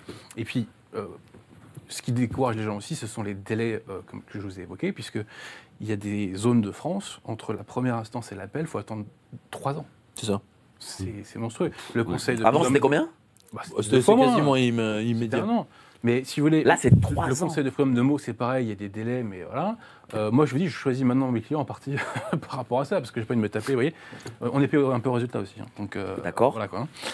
Mais tout est C'est-à-dire fait- que vous ne prenez plus de clients, par exemple, s'il a un En bon- fait, je vais vous dire, Macron, il y a eu une réforme Macron en 2017 qui a fait qu'on a complexifié la saisine. Et comme je suis un petit curieux, à chaque fois que j'allais dans un conseil de prud'homme, je demandais au greffier est-ce que vous avez constaté une baisse du nombre de saisines? Et à chaque fois, il disait oui, euh, d'à peu près 50%. Alors, si vous allez euh, dans la section cadre, en gros, euh, là, il y a quand même toujours un bon stock, si vous voulez, d'affaires. Mais dans les autres sections, vous voyez, industrie, etc., commerce, là, les délais sont beaucoup plus courts parce qu'il y a moins de gens qui y vont, parce que concrètement, il n'y a plus grand-chose à gagner, quoi. Vous voyez? Et ça, c'est très intéressant parce que là, les syndicats, on les a pas entendus gueuler. hein. Quand Macron a divisé par deux le coût du licenciement, on les a pas entendus gueuler. Ils étaient où? Ils étaient où? Vous voyez? Donc pour la retraite, euh, là, euh, on bloque la France, etc., je sais pas quoi. Mais pour un truc très concret qui vise plus- potentiellement quand même une partie euh, énorme de la population, là, on les a pas entendus gueuler. Et ce truc-là, c'est très étonnant, c'est passé comme une lettre à la poste. Quelques années avant, le Conseil constitutionnel, d'ailleurs, avait cassé ça. Les ordonnances Philippe l'ont fait passer. Bon, je ne sais pas par quel tour de passe-passe, mais en tout cas, c'est comme ça. Mais c'est quelque chose dont on ne parle absolument jamais. Vous voyez Mais Il y a des problèmes sociaux comme ça dont on ne parle jamais, et il y a un autre problème social dont on ne parle jamais. On évoquait euh, les auto-entrepreneurs. C'est qu'il y a toute une partie de gens aujourd'hui qui n'ont plus de statut social. Vous voyez comment ça? Bah, C'est-à-dire que quand vous êtes salarié, vous cotisez. Ouais. Vous cotisez à Pôle emploi, etc. Mm. Alors que quand vous êtes entrepreneur et que vous faites des factures, si l'employeur demain il arrête de vous facturer, vous êtes sur le carreau. Mm. Vous voyez? C'est pourquoi il y a un contentieux qui augmente, c'est la requalification des relations Mm. d'auto-entrepreneurs en contrat de travail. Voyez Ah oui, Oui. d'accord. Voilà. Oui, ça c'est vraiment la dernière Mais- chance. quoi. mais- C'est mais- la Hail Mary. Mais ça, je vais vous dire, c'est compliqué. Pourquoi? Oui, Parce que euh, le MEDEF n'aime pas ça en première instance, donc c'est très dur de gagner en première instance. Donc du coup, c'est en appel qu'on peut gagner. Donc si on a- gagne en appel, c'est jackpot, faut pas se mentir. Mais en attendant, c'est 50 procédures dans les dents. Voilà. Cher Corentin, qu'est-ce que ça, qu'est-ce que ça dit de notre société? Tout Tout ça. ce, que- tout ce qu'on se dit là, ouais. Bah, tout ce qu'on se dit là, c'est aussi euh, le.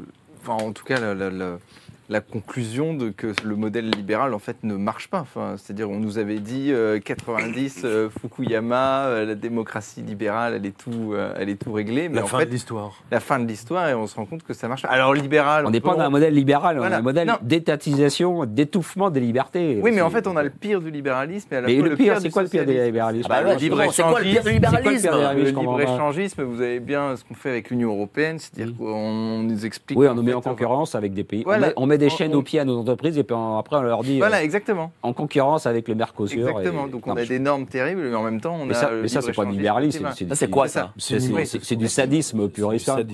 voilà, c'est de la destruction. C'est de la destruction programmée. Néolibéralisme, C'est pas le libéralisme de, Philippe Erlin, peut-être, mais Mais on a un taux de prélèvement obli- obligatoire qui explose celui de l'Union soviétique. Non, qu'on a on le a- pire du socialisme et le pire du alors, c'est quoi le libéralisme système, dans le cher même. Pierre On est quoi On est dans un libéralisme On est dans le néolibéralisme Qu'est-ce qu'on est dans quoi exactement On Comment est dans peut le une définir démocratie libérale. Écoutez, bon, non, j'ai C'est pas envie de mettre le nom dessus, mais et- et de- demandez par exemple à, euh, je dis ça à a- nos, spectateurs, de, demandez les fiches de paye de vos parents. Euh, les fiches de, retrouvez une fiche de paye des années euh, allez, euh, 75, mille- euh, 1980, 1982. Et, vous, et comparez-les, euh, comparez-les, pardon, euh, aux fiches de paye d'aujourd'hui. Et vous allez voir que littéralement, l'État nous, nous, enfin, massacre les Français sûr. avec les prélèvements. Euh, dans les années 70, les prélèvements sur le- les fiches de paie, c'était 30%. Mmh. Et ça a commencé, moi je m'en souviens, parce que on- ça a commencé avec Rocard, où il avait commencé un. Ah ouais, effectivement, il nous avait la CSG, etc., euh, pour payer les banlieues euh, dans lesquelles il y avait trop de chômeurs. Euh, C'était li- et, progressivement, On en a rajouté, plans, on en a rajouté, on en a rajouté. C'est-à-dire que l'immigration fait qu'on paye toutes ces cotisations Bah, aussi? Évidemment. Bah, bien sûr. Mais évidemment. Vous êtes tous d'accord sur la table, autour de la table oui, patrimoine en et pas de revenus. Ouais. Ils vivent de quoi, mon cher Mike Mmh. Mais ceci dit, même sans l'immigration, on, on aurait quand même versé Ouais. dans cette tendance bureaucratique euh, Mm. des dépenses de l'État. Maintenant, l'immigration, ça a rajouté une couche. J'aimerais aussi qu'on rebondisse. Mais voilà, mais, mais le, le problème, il vient d'abord de nous. hein. Allez-y. Pierre évoquait tout à l'heure, vous savez, les, les magasins qui ferment. Mais il y a des magasins qui ouvrent. D'accord? Si, si. Moins. Non, Moins. non, attendez, suivez, regarde. Oui, oui, non, Il y a mais des non. magasins qui ouvrent et qui Oui. toute la journée n'ont aucun client, mais qui tiennent à Paris. C'est quoi ces magasins du qui ouvrent blanchiment. Bah, c'est blanchiment de l'argent de la drogue, Voilà. J'en ai un dans ma rue. Mais ça, l'État est au courant. Ouais. Et de- Bah, évidemment, j'en ai un dans ma rue. Et qu'est-ce qu'ils font, l'État Il n'y a jamais un client. Ils ont Il y a caché jamais un client. Il n'y a jamais. un Mais il y a plein de magasins qu'on voit à Paris, de D'ailleurs, ils kebab sont ou je sais pas quoi. Toute la journée, il n'y a pas un seul client. Pourtant, ils ont des employés, pourtant, ils payent un loyer. Donc, comment ils font quand il n'y a pas de cash qui rentre? Moi, je pose la question. Oui, oui, voyez oui. Qu'est-ce qui rentre? Ça Ah, pose la question des conneries par à la drogue quand même. Voilà. Attends, euh, parce que maintenant ils peuvent Et- plus et- acheter des lingots d'or. euh, euh, il faut déclarer, etc. Il faut Voilà, donner- voilà. Et aussi des réseaux islamistes. et Alors, alors qu'avant ils achetaient les lingots d'or, tiens, en liquide. Et aussi des réseaux islamistes, c'est ce que révélait euh, Philippe Oui, enfin, c'est que tout tout ça, euh, c'est- le même, c'est les mêmes circuits. C'est les, ré- les réseaux islamistes. Oui, enfin bon, c'est les kebabs, les machins, les Voilà, trucs, etc. voilà. Oui, mais est-ce que. Finance en partie. C'est pas la majorité du genre. Oui, mais est-ce qu'on laisse faire aussi parce qu'on a mis dorénavant ce- ce- cette économie-là dans le PIB Bah, la prostitution Non, est dans le non. PIB. Oui, voilà, c'est Ouais, ça. ouais. Est-ce qu'on- Ah. Si, la drogue aussi, la drogue aussi. La, la, la drogue. euh, La drogue dans le PIB, la prostitution, dans le PIB. Ouais, non, mais c'est Oui, mais, si, ça, ça, Mais ça c'était permet de masquer des chiffres, non peu, C'était oui. fait pour gonfler Non, mais- le PIB. Nuance. Mike, Ouais, voilà. si Ouais. vous cassez l'économie parallèle demain en France, qu'est-ce qui se passe à votre avis? Dites-moi. bah, Ça va péter. Ah oui, il révolte des banlieues, oui. Ça Ouais, va péter. C'est tout. C'est pour ça qu'on ne casse pas l'économie parallèle. Mais ceci C'est pour dit, ça ceci qu'il y a dit, un jour ou l'autre, il faudra le faire. C'est pour Ouais. ça qu'il n'y a pas D'ailleurs, 22 c'est eux qui ont camions de flics les- et de, l'armée qui vont entourer euh, une barre d'HLM pour arrêter tous les dealers de drogue et de coke. Mhm. C'est c'est aussi simple que ça. Et c'est eux qui ont arrêté les émeutiers euh, pendant les Exactement. émeutes de juin, qui ont dit bon ça suffit, il y a du C'est business comme la à faire, mafia à Las. Vegas qui faisait les régner l'ordre. quoi. Un, C'est jour, euh, il faudra faire comme Philippe Lebel Casino. de- avec les Templiers. Ah oui, ça. Il a choisi un jour, une heure. À ce jour-là et cette heure-là, vous me les chopez tous. Et Est-ce qu'il a bien fait, Philippe Lebel Tiens, vous qui êtes historien catholique. Templier, Il a fait beaucoup de bêtises. Il leur devait de l'argent un peu, euh, et donc euh, il, leur devait combien, de millions Rappelez-nous. Ah, ça, je ne sais pas. Ouais, voilà. non, mais, non, pour les Templiers, j'ai pas dit qu'il s'est fait. Mais pour Boniface, Est-ce qu'il n'a pas été euh, maudit sur dix générations, Philippe Lebel? Ah, Ce que j'observe, c'est que ses descendants directs sont tous morts sans descendance. Lisez les rois maudits, mon cher. Bah oui, bah oui. les rois que je maudits. pose la Il a question. été excommunié, Philippe Le Pen Oui, oui, oui. Ouais. Les- Jean-Pierre, je me souviens de ça quand j'étais enfant. Enfin, on, on doit quand même à Faut Philippe Lebel Avignon. un peu quand même. On lui doit quand même à Avi- Avignon, c'est quand même pas rien. Comment ça, on lui à Avignon? Bah, C'est-à-dire euh, la, la cité des papes. C'est lui qui a ramené euh, tous les papes à Avignon. Non, non, non.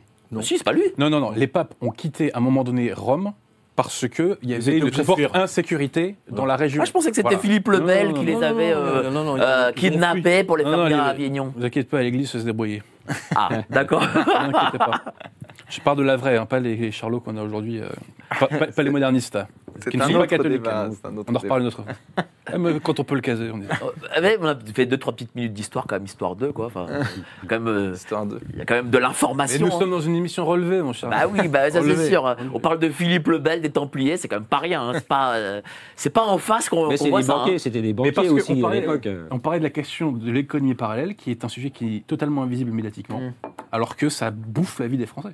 Parce que euh, l'insécurité euh, que l'on vit aujourd'hui a en réalité, je dirais, comme, euh, comme foyer ces essaims euh, d'économie parallèle. Et sans ça, il y aurait concrètement beaucoup de racailles qui nous emmerderaient. hein.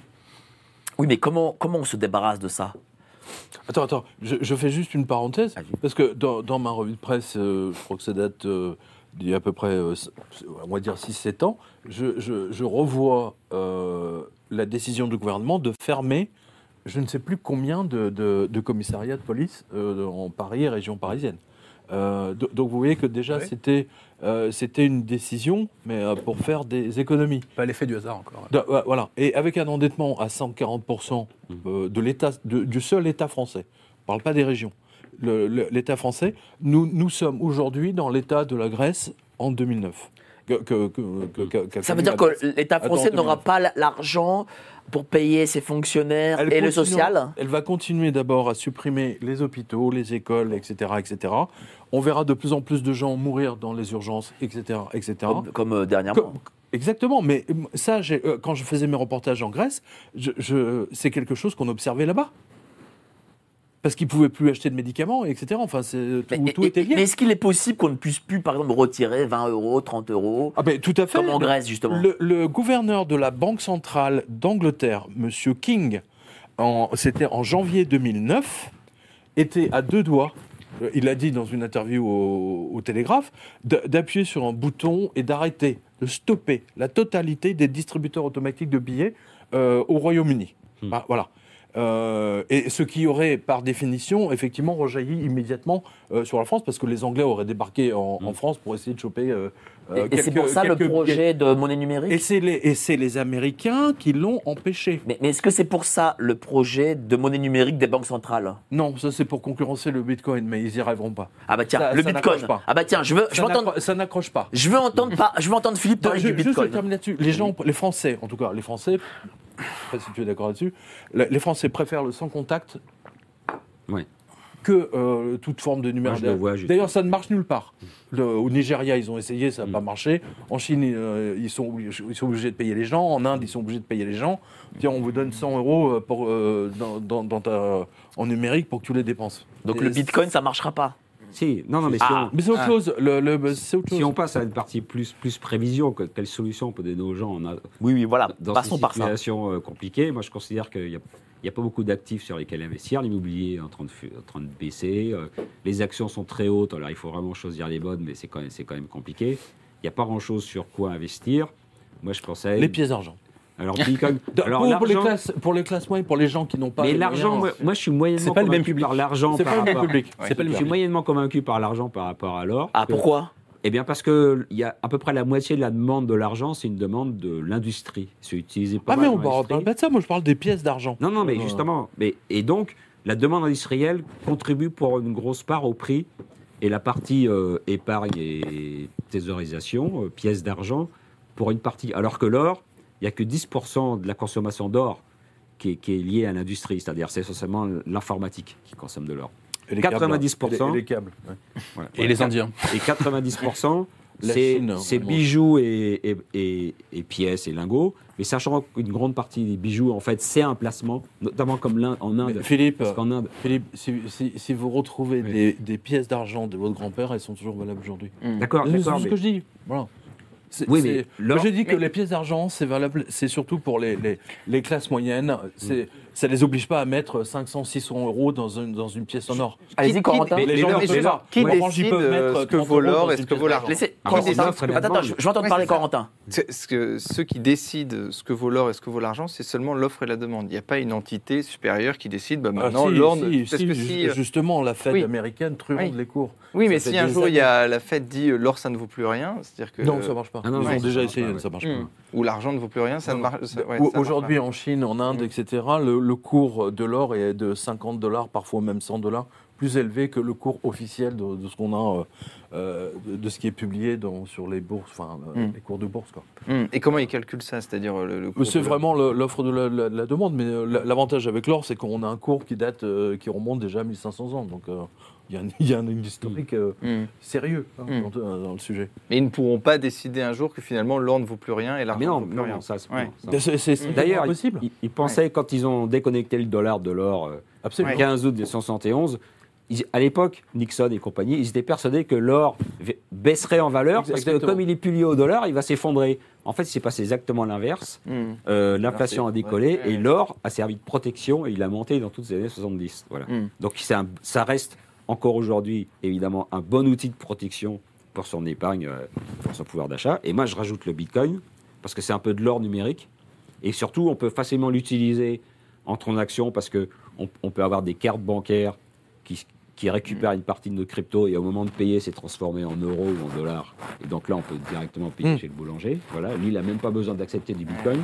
Mais il peut, on peut aussi le payer en Bitcoin, parce que s'il y a un effondrement ou, ou de l'hyperinflation en Europe, notre boulanger Bah, sera en Turquie, content. Les, les Turcs, Turquie. euh, ils ont des- une inflation de quasiment Voilà. euh, 80%. Alors, dans les pays et en Turquie, euh, ils sont à fond Bitcoin, euh, Ouais. Ethereum. Voilà. euh, T'en et- penses quoi du Bitcoin, euh, justement voilà. Eux, Ah bah, j'ai toujours dit que c'est Las Vegas. C'est très intéressant. C'est-à-dire, euh, c'est quoi C'est euh, la, la roulette russe Enfin, la, la, la roulette. euh, la roulette américaine. La roulette, voilà, voilà, voilà, ouais, plutôt, ouais, pardon. C'est La que- roulette. Faut pas que la, opposer, euh, roulette russe, c'est autre chose. Ouais, ouais, voilà. Cela dit, il y a beaucoup de roulette. gens. La roulette comme ça. Il y a beaucoup de gens qui ont roulette acheté du bitcoin et qui se sont tirés une balle dans la tête aussi, hein, je vous rappelle. hein. C'est pour Et vous mais- avez du Bitcoin, Parce que le mec, le nombre de gens qui ont été ruinés, Ah, qui ont euh, perdu leur clé. euh, qui ont perdu leur mise, Ah mais- attends, c'est phénoménal. Alors, hein. Adrien C'est vrai qu'il ne faut pas opposer les deux parce qu'ils n'ont pas tout à fait. C'est pas la même chose. Voilà, Ça parce que ça, c'est pour mais transmettre et perpétuer.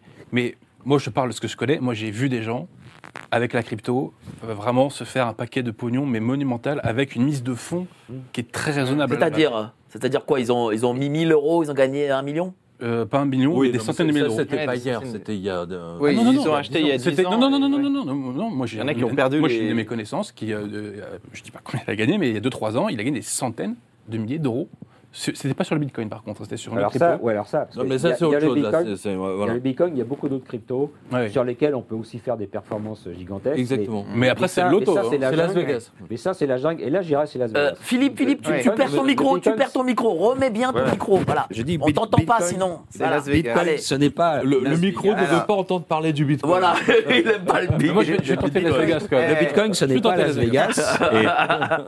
Et, c'est quelque chose qui est validé. Le- euh, Il y a- il y, un tu- Le écosystème. jour où et on voilà. pourra acheter sa Mercedes ou sa Renault avec des bitcoins, ok. Qu'est-ce qu'on peut là- acheter là- avec le bitcoin aujourd'hui Rien. Ah, mais si, tout. Ah, mais si. Bah là, lui tout, l'autre rien. Est- C'est quoi la réalité Non, mais on peut tout Ah, acheter rien. parce que c'est très facile de transformer du bitcoin en euros ou en dollars, Oui, en n'importe il quelle monnaie. étape. Voilà. Et il y a de plus en plus de commerçants qui acceptent bitcoin. Parce qu'ils ont compris l'intérêt. Alors, pas, non, mais pas dans nos pays. euh, non, mais, je sais pas. hein, en France. Aux États-Unis peut-être, mais là, en non, non, France. non, euh, non, non, non, mais dans les pays. Ouais. Un non, mais mot, Adrien En Europe, On va rebondir dessus. on n'a pas forcément besoin parce que les- on a une monnaie qui est encore stable. Mais, mais les pays qui ont de l'hyperinflation, euh, le voilà, Nigeria, Nigeria, Turquie, euh, tout ça, Turquie, etc. oui. c'est accepté. Venezuela, Adrien, Sur le dark web, Allez-y. c'est très utilisé sur le dark web, euh, les, euh, cryptos, pour se payer euh, entre... Ouais, mais c'est non, mais justement, est-ce que les cryptos, est-ce que les cryptos, c'est l'argent euh, des truands? Ça, c'est non, non, non, ça n'a rien à voir. Non, non, non, non, non, non, non. C'est un mythe. C'est un mythe euh, vraiment ah euh, fabriqué de toutes pièces par les médias et par la Fed, surtout pour bah, empêcher la montée en mm. puissance de parce que ça leur échappe. Bitcoin. Mm. Exactement. ce qu'il faut bien comprendre, c'est quand on achète de l'or, de l'argent, du Bitcoin, on échappe aux banques centrales, on échappe à l'État, on échappe aux banques, on échappe à l'euro et on échappe au dollar. Et ça, ça, ça va valoir de plus en plus cher. Le Et on peut- Bitcoin voilà. était à la monnaie ce, que le, le- le protestantisme était au, au catholicisme. Oh là là. Oh là là Alors c'est pas bon alors C'est pas une- pas ça. C'est pas bon Euh, les Non, mais- catholiques, ils ont besoin d'avoir un, curé pour Oui, mais se pour vous, c'est positif patati ou c'est patata. pas Je vous confesse. Ouais. Euh, et, les, et les protestants, ils sont Ah oui, euh, chacun fait veut. avec Dieu. Moi, je Ouais. dirais... On est d'accord. Moi, je vous vous Oui, enfin, il n'y a plus de- Bah, si, d'intermédiaire, bah, c'est ça que vous dites. Vous savez, mais ça peut être une manière de, Laissez-vous parler, laissez-vous parler. moi, l'analogie que je prends, c'est que euh, de même que l'État, avec Internet, a perdu le monopole de l'information, avec les cryptos, il a perdu le monopole De l'émission de la monnaie. Ouais. Non, Et oui, c'est ça la révolution qui Voilà. peut être potentiellement gigantesque. C'est pour ça que l'or euh, va de la encore. Et ça énormément aujourd'hui et le bitcoin vaut C'est mieux que le plus. Allez-y, on Corentin. faire sécession avec, euh, avec le bitcoin alors. Je, je, je pense pas parce que le Bitcoin est extrêmement compliqué à utiliser pour la majorité des gens. Oui, oui. Euh, C'est-à-dire que Philippe, euh, bon, il est technique, moi je suis journaliste informatique, donc a priori euh, c'est dans notre secteur, mais expliquer, euh, ne serait-ce que euh, Aux personnes âgées, oui. euh, les personnes. Non, Non, bah, mais des gens, non, mais euh, je dis dans- vraiment, dans c'est 50 qu'ils ans. sont obligés d'avoir des mots de passe, des, Mmh. des trucs, qui, etc., et qu'il faut le cacher quelque part. Ça n'a pas de sens. Ils ne comprennent pas. Euh, ils veulent pas même. Euh, voilà, c'est aussi simple que ça. Indépendamment du fait que euh, le- quand vous entreposez vos bitcoins et vos ethereum dans une, euh, euh, comment dire, dans une entité externe, exemple FTX, Mhm. exemple G, euh, Ouais, bon, Gigog, ça a etc. Mais il y, en a, il y en a plein. Ils sont tous fait pirater. Ouais. Les gens ont été volés. Hmm. Ah, c'est pour ça qu'il faut aller au bout de la logique et il faut récupérer ses propres bitcoins, ses Oui. clés privées sur lesquelles les gère. Et alors ça, mais Ça me évidemment, ça, c'est une le, démarche- comment faire du mec qui avait jeté la- son C'est ordinateur. C'est comme acheter de l'or. Voilà, non mais c'est comme acheter de l'or. On n'achète pas de l'or papier, on achète des vraies, Ah, des mais bien vraies pièces et on les met dans un coffre chez soi ou un coffre. Mais l'avantage avec comment faire confiance L'avantage avec ça, tu n'as pas besoin d'un mot de passe. Tu vois Ouais. T'as Ouais, pas ouais. besoin d'un, avec les pièces. mais on peut se en faire argent. Oui, oui, mais des c'est sans chez toi. Arrête, mais euh, tu- tu- euh, Ouais, mais on peut se le faire voler. Tes, toiles, les- les- tes, tes peintures chez toi, tu peux de la- ta femme, tu peux te la faire voler, etc. Oui, c'est vrai. C'est ce genre de truc, c'est vraiment, euh, de, comment dire, le, Surtout le par les femmes, hein. argument. Surtout par les femmes, hein, parce que les femmes, faut faut s'en méfier hein, là-dessus. Mais quel bitcoin est confiant pour toi? Euh, pour Non, mais vous, non, mais il y a, y a Bitcoin c'est- point. Si c'est pour, ce, Non, pour avoir. euh, Non, il y a Bitcoin point, FTX, éventuellement euh, Ether, le numéro 2. Le reste, il faut vraiment étudier. Alors, quoi. merci Ouais, messieurs. On va passer au top tendance, mais avant ça, les annonces. Euh, 4000, on est. T'as pas de 100 francs? Lui, c'est Lucas. Et il fait les mauvais choix. Je te les rendrai. Spoiler alerte, Lucas ne reverra jamais ses 200 francs. Alors quitte à faire un don, pensez à nous, on en fera bon usage, pas comme nos élites. Un membre du cabinet de la ministre de l'Éducation, Caroline Désir, arrêté pour trafic de drogue. On lui utilisera pour vous donner le meilleur de l'actualité dissidente. Si vous voulez détruire le pouvoir profond, alors rendez-vous sous la vidéo.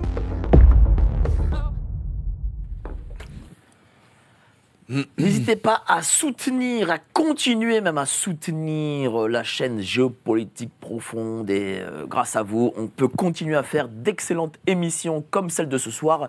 Vous êtes déjà 4000, voilà, à peu près 4000 durant toute l'émission en même temps. Voilà, vous êtes 4000 à, nous regarder et euh, je vous en remercie de ce soutien. Alors n'hésitez pas aussi euh, à cliquer sur la cloche à droite, comme ça vous avez les émissions en avant-première. Alors là, on passe sur l'actu sans tabou, les top tendances. Euh, quel est le premier top tendance? Marine Le Pen. Tiens, Marine Le Pen. ça euh, bah, c'est c'est un le top sondage. tendance. Oui, c'est le sondage. c'est C'est- c'est voilà, oui, c'est le sondage. Sondage, Voilà, euh, Corentin, le sondage, qu'est-ce que qu'est-ce que vous en pensez tiens, de ce sondage que Marine Le Pen pourrait gagner au second tour des présidentielles face à Monsieur Gabriel Attal? c'est ça. c'est c'est- donc c'est commandé par euh, Valeurs Actuelles. Donc c'est euh, au second tour de la présidentielle face à Gabriel Attal, elle serait à 51 Euh, et face à Édouard Philippe, elle serait à 50%.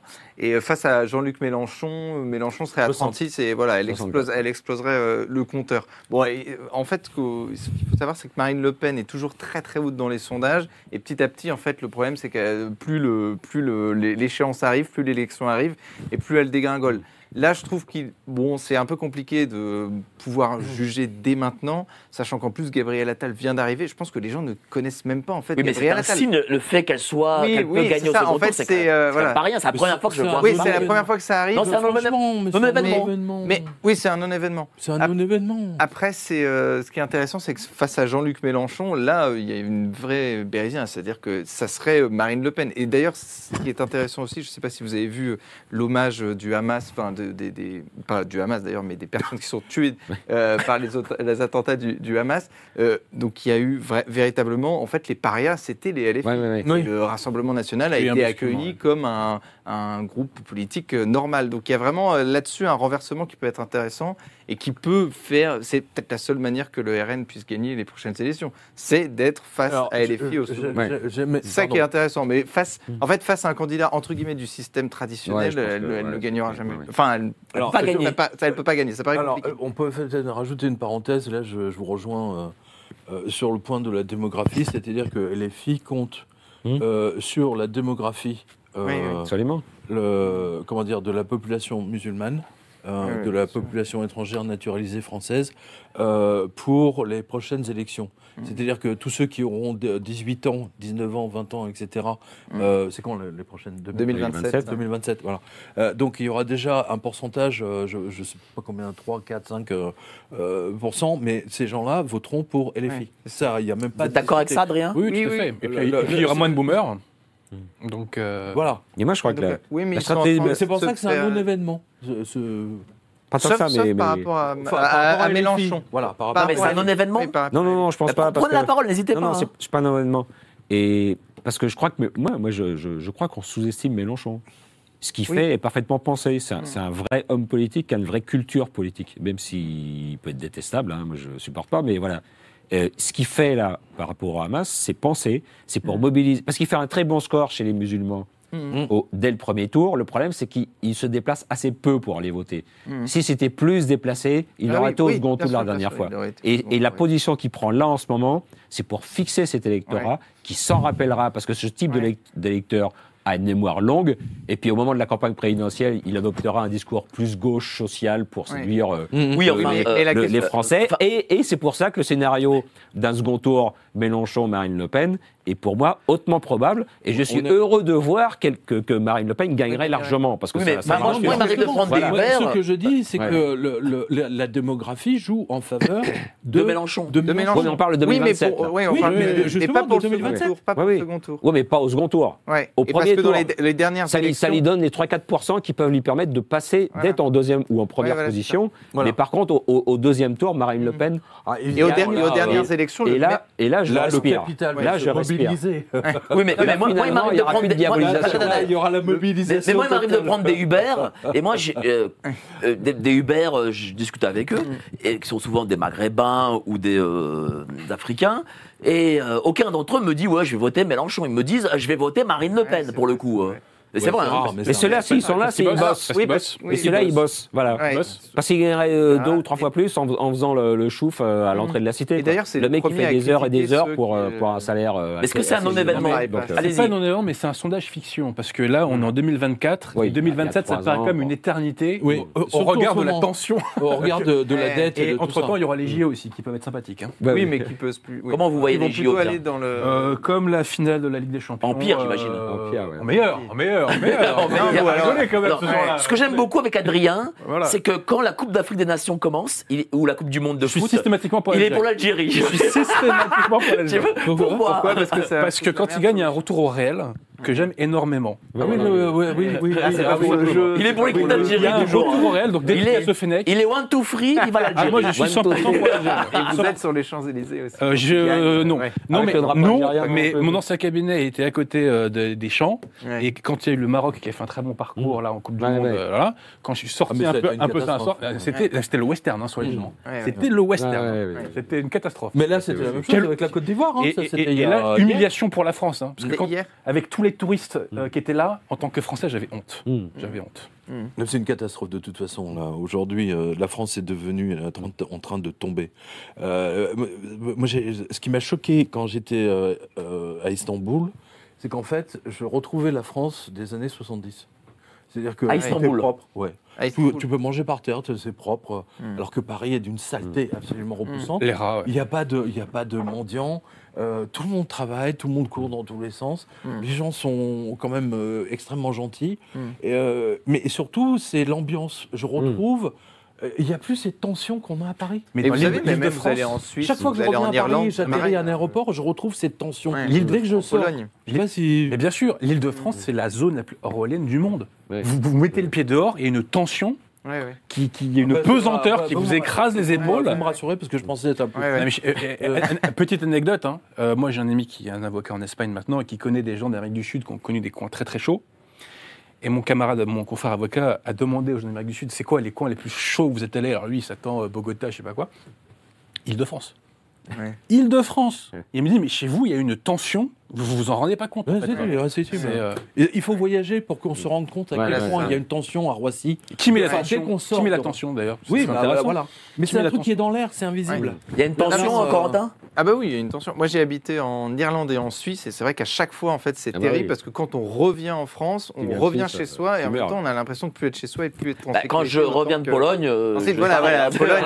Et, encore, d'accord. Et encore, nous, sommes des hommes. Et encore, nous, sommes c'est des vrai, hommes. c'est vrai. Ouais, ouais. encore plus compliqué. Les femmes, c'est ouais. encore pire. Et ouais. c'est terrible de revenir chez soi et de plus se sentir chez soi. Enfin, c'est un Mm. sentiment euh, qui est, qui est C'est terrible. un sentiment de dé- viol. Oui, de dépossession. De ouais. dépossession. De dépossession et de, de destruction surtout. Mm. Euh, c'est très, étr- c'est vraiment très étrange. Et cette douleur, on nous interdit de la voir. Et on n'a pas le droit d'en parler. Pourquoi, Ouais, pourquoi l'interdit Parce qu'on ne veut pas remettre en cause le multiculturalisme. Ouais. C'est tout, Voilà, c'est un voilà. dogme. Pas de L'immigration est une chance pour Mais la pas de vague. Parce que si on commence à remonter Ça fait partie du pourquoi, credo, pourquoi euh, il y a une républicain. tension, Mais- pourquoi bah, Mais justement, qu'est-ce que vous pensez, vous, autour de la table, de par exemple, il y a eu dernièrement, enfin il y a deux jours d'ailleurs, euh, un, euh, je crois, un migrant sous, au QTF Ouais, qui est rentré euh, école, dans une école Ah et oui. qui est sorti et qu'on a libéré. Et qu'un juge a laissé. Non, mais le syndicat de la magistrature, Ah là, c'est c'est une, une aberration ce qui se Mm. passe là. Le- co- comment ce type a-t-il pu être libéré? Mais il y a aussi un problème mais c'est- qu'on évoquait quand La trahison de la. France, elle commence par le syndicat de la magistrature. Mais il rappeler quand même. Il n'y a pas cette prison aussi. Enfin, pas tous les magistrats, je- le- mais euh, franchement là, Mm. c'est l'exemple typique. mais On en a plein. Non, mais Euh. Le, le- le migrant qui viole, euh, le- de, de- je sais plus, c'était à Brest. Euh, oui, mais il n'a pas les codes de notre pays, donc on va le libérer. Ah d'accord. Ouais. Euh, donc, euh, Donc resteront la Non, peine de mort. donc, vous, ouais. vous violez quelqu'un euh, sous prétexte que vous êtes blanc, euh, 30 ans, euh, direct en tôle. Ouais. Mais lui, euh, il pas n'a pas de les codes, donc euh, on le libère. Pas Ah ouais. hein, juste une la manif. victime, Ouais, c'est la ça, victime, ouais, elle est ouais. totalement ignorée. Les pieds Ça, sur le qui siège euh, dans le bus, oui. Pardon Non, c'est- l'anarcho-tyrannie, quoi. C'est-à-dire anarchiste Mm. avec notamment euh, avec les, ceux qui les, les, les- les criminels et une tyrannie finalement avec les avec Pour les Français véritables de base victimes. qui marchent droit. ça. Voilà, exactement. qui doit payer ses impôts, respecter Voilà, les limitations de vitesse et, et payer le triple il quand a- il a un SUV. Quoi. Alors, deuxième top tendance. Meilleur Ah, Habib. Ah, c'était- un petit. C'est pour, pour Pierre, meilleur Habib. C'est c'est mon pote. hein. Alors, pourquoi il est tendance Mais quelle est l'actu Alors, il est tendance parce que euh, je crois qu'il a fait la bise à Ah Jordan oui, il a fait la bise à Et ça et il a engueulé un mec de Ouais, ça. Voilà, donc En fait, qu'est-ce bah, que euh, on part, cher Pierre Qu'est-ce que t'en penses hein, de ça Voilà. Non, mais il y a vraiment. Que Meyer Habib est un député français, en fait, n'est pas un député français, c'est un député israélien. Il ne travaille que pour les intérêts des Israéliens. Euh, il a le mépris total du reste de la France. C'est un bijoutier, je le rappelle. Ah oui Il vend. Bah oui. Il vend des. Le- si vous avez vu, euh, vous connaissez l'histoire du gang euh, euh, du carbone? Oui, bah, Ouais. oui, oui. Bon, euh, l'histoire de la bague, la fameuse tête de mort, euh, euh, pour laquelle euh, le type a été désingué à, porte- à la la- le- ce bijou, c'est Meyer Habib qui a, qui a donné d'une valeur, il l'a précisé, de valeur de 15 000 euros. C'est lui qui l'a offert à son, euh, je ne sais plus comment il s'appelle le type là, du, euh, Arnaud euh, Mimran, hein, de, mémoire. Donc il est complètement mêlé à ça. C'est- un truand de première. C'est- Habib, Meyer Habib, c'est vraiment l'exemple typique de la trahison de la France de A à Z. Ce type pisse sur le pays, il pisse sur tout le monde. Et d'ailleurs, euh, il y a un député euh, du Parti communiste euh, qui, qui lui a dit dans, dans une émission de télévision, mais vous ne représentez pas les Français, vous représentez les Israéliens. C'est Glavani, ouais, est-ce que, est-ce que tu es d'accord avec ça? Et il représente, attends, l'extrême droite. L'extrême droite israélienne. C'est, l'extrême droite, c'est pire que, que le GUD en, en- en- en France quand même. Il faut le savoir. Et ce type, on l'érige vraiment comme le, le représentant, mais c'est un, scandale. Ce type est un scandale ambulant. Tu es d'accord avec ça, Ah, Philippe si- non, au contraire. Ah, ben voilà, je savais si, que. si elle représente l'extrême droite israélienne, je- moi ça me gêne pas. C'est quoi Et s'il représente l'extrême droite israélienne, moi ça me gêne pas. Ah. Mais, mais, je, mais je pourrais faire. Je Mais pourrais attends, mais faire. comment attends, tu attends, dire qu'il représente Attends, un parti politique Non mais étranger non non, il rep- non non, il représente les Français qui Ouais, bah, vivent de l'étranger parce que parce que Sarkozy a créé Sarkozy a créé des députés de l'étranger. Alors on, on peut critiquer l'idée hein, je suis d'accord. Oui, mais ça, pour il, avoir euh, il se trouve que- maximum de... il se trouve que ça existe. Oui. Il représente euh, les Français d'Israël parce que le- la région c'est essentiellement des Français quoi double nationalité israéliens. Le fait qu'ils soient représentés, moi je trouve pas ça français, pas- hein. J'ai remarqué qu'il parlait pas français. Si c'est des Français. Non, non, si. je, non, je On parle remarque. de Meyer Habib. Non, je, non, je parle que des Français euh, qu'on dit fran- euh, qu'on- enfin, qu'on dit franco-israéliens. Ouais, J'ai remarqué avec le 7 octobre, non, ils parlent pas français. Bah, Bah, il y avait même bah, des bah, ils sont traducteurs. bilingues. Bah, bah, Il y ils- avait même des traducteurs. bah, ils parlaient pas forcément français. Non mais enfin, Bah, bah, peu importe. Bon, allez, bref, bref. Mais, mais le- ce qui est- c'est marrant parce que le reproche qu'on fait à Meir Habib, on pourra aussi le faire à Elefi. Elefi, pourquoi ils défendent le Hamas? Parce qu'ils défendent des, des Français. Ah, mais on en a parlé et tout parce qu'ils défendent des Français musulmans qui vivent en France et qui votent pour eux. Et donc, on pourrait aussi dire qu'ils qu'ils défendent des, des intérêts étrangers. Mais je trouve les, les élus et les filles beaucoup plus dangereux parce que c'est la cinquième colonne islamiste C'est vrai. qui défendent. Voilà. Mais Yarabib, il dé- alors on, va, on peut le critiquer parce qu'il défend les Français israéliens, Il défend les intérêts d'Israël. On, on peut le critiquer pour ça, mais moi je considère que les intérêts de la France et ceux d'Israël ne sont pas, sont pas opposés et, et qu'on fait partie de la même civilisation. Donc euh, on, on peut avoir des fâcheries et des différences sur tel ou tel point. Adrien mais, a tiqué. mais, mais je considère, je, voilà, mais ça- ce que fait Meir Habib, ça me gêne pas. Voilà. Ah Non, non, mais là, là, ouais, franchement. Alors, euh, Meyer donne- par donne la parole à Adrien, et puis après- après, vous tous. de- Meyer mais Habib, par Non, rapport mais à il, la il a quelque chose. Il a, truand non, mais il a quelque fini, qui a mais, pris mais non, mais ça, non, mais ça c'est Mais ça, alors, alors, non, mais euh, alors s'il a fait ça très bien, parce que le carbone c'est de la connerie, parce que le, parce que le réchauffement climatique c'est la connerie. Donc la connerie donc un mec qui couillonne une arnaque, je dis bravo, c'est un roman des bois. Voilà. Alors- Donc le carbone, C'était ton argent, hein. non, non, mais ah bah oui, mais ça. C'était bah, les panneaux solaires, les panneaux solaires, c'est mon argent. Adrien et Corentin. Allez-y. Ceci étant posé, euh, que Habib fasse la bise à Bardala, euh, bon, objectivement. euh, Oui, il montre Ah, le si, signal. si, si, Mais voilà, mais c'est le signal, c'est très bien. pouvez voter pour lui. c'est de- la diabolisation. Mais voilà. Est-ce que c'est la même civilisation, Israël? et la France Le Pas Meyer vraiment. Habib est le Non, faiseur de le- roi. Non, mais comme, comme a dit. Philippe Perlin. Non, mais comme a dit Philippe Perlin. Mais si, les, les- les juifs sont les cousins, euh, sont nos cousins, dans tout Euh, cas dans la foi. euh, C'est- Jean-Paul II. judéo-chrétiennes. Pas- non, pourquoi? Pourquoi quoi Pourquoi on n'est pas à coup Non, non, mais, attendez, il y a des parallèles. C'est, euh, ah, euh, des parallèles. système euh, dit démocratique, parlementaire, ah avec des ordres juridiques. Euh, euh, il y a des parallèles, mais il y a aussi des différences spirituelles. L'un n'empêche pas l'autre. Oui, bien sûr. Je rappelle qu'aujourd'hui, le, le, parti politique que représente M. Meyer Habib, c'est ils attendent le Messie. Hein. Ils sont en train de massacrer des, dizaines de milliers de, Palestiniens, joyeusement, exactement comme les nazis ont massacré les Juifs. Non, ça non, dérange non non, non, non. Mais non, c'est pas un génocide, non. Juste pour revenir sur la technologie. C'est pas un génocide, non, non. C'est pas un génocide. C'est pas un génocide parce qu'avec la force, avec les forces armées qu'ils ont, ils auraient déjà pu tué des centaines de milliers de personnes. Bon, ils, ah ont, ils ont tué, selon la Hamas, selon la ouais. ils ont tué Alors, 20 ou 30 000 personnes. et la plupart, c'est des terroristes.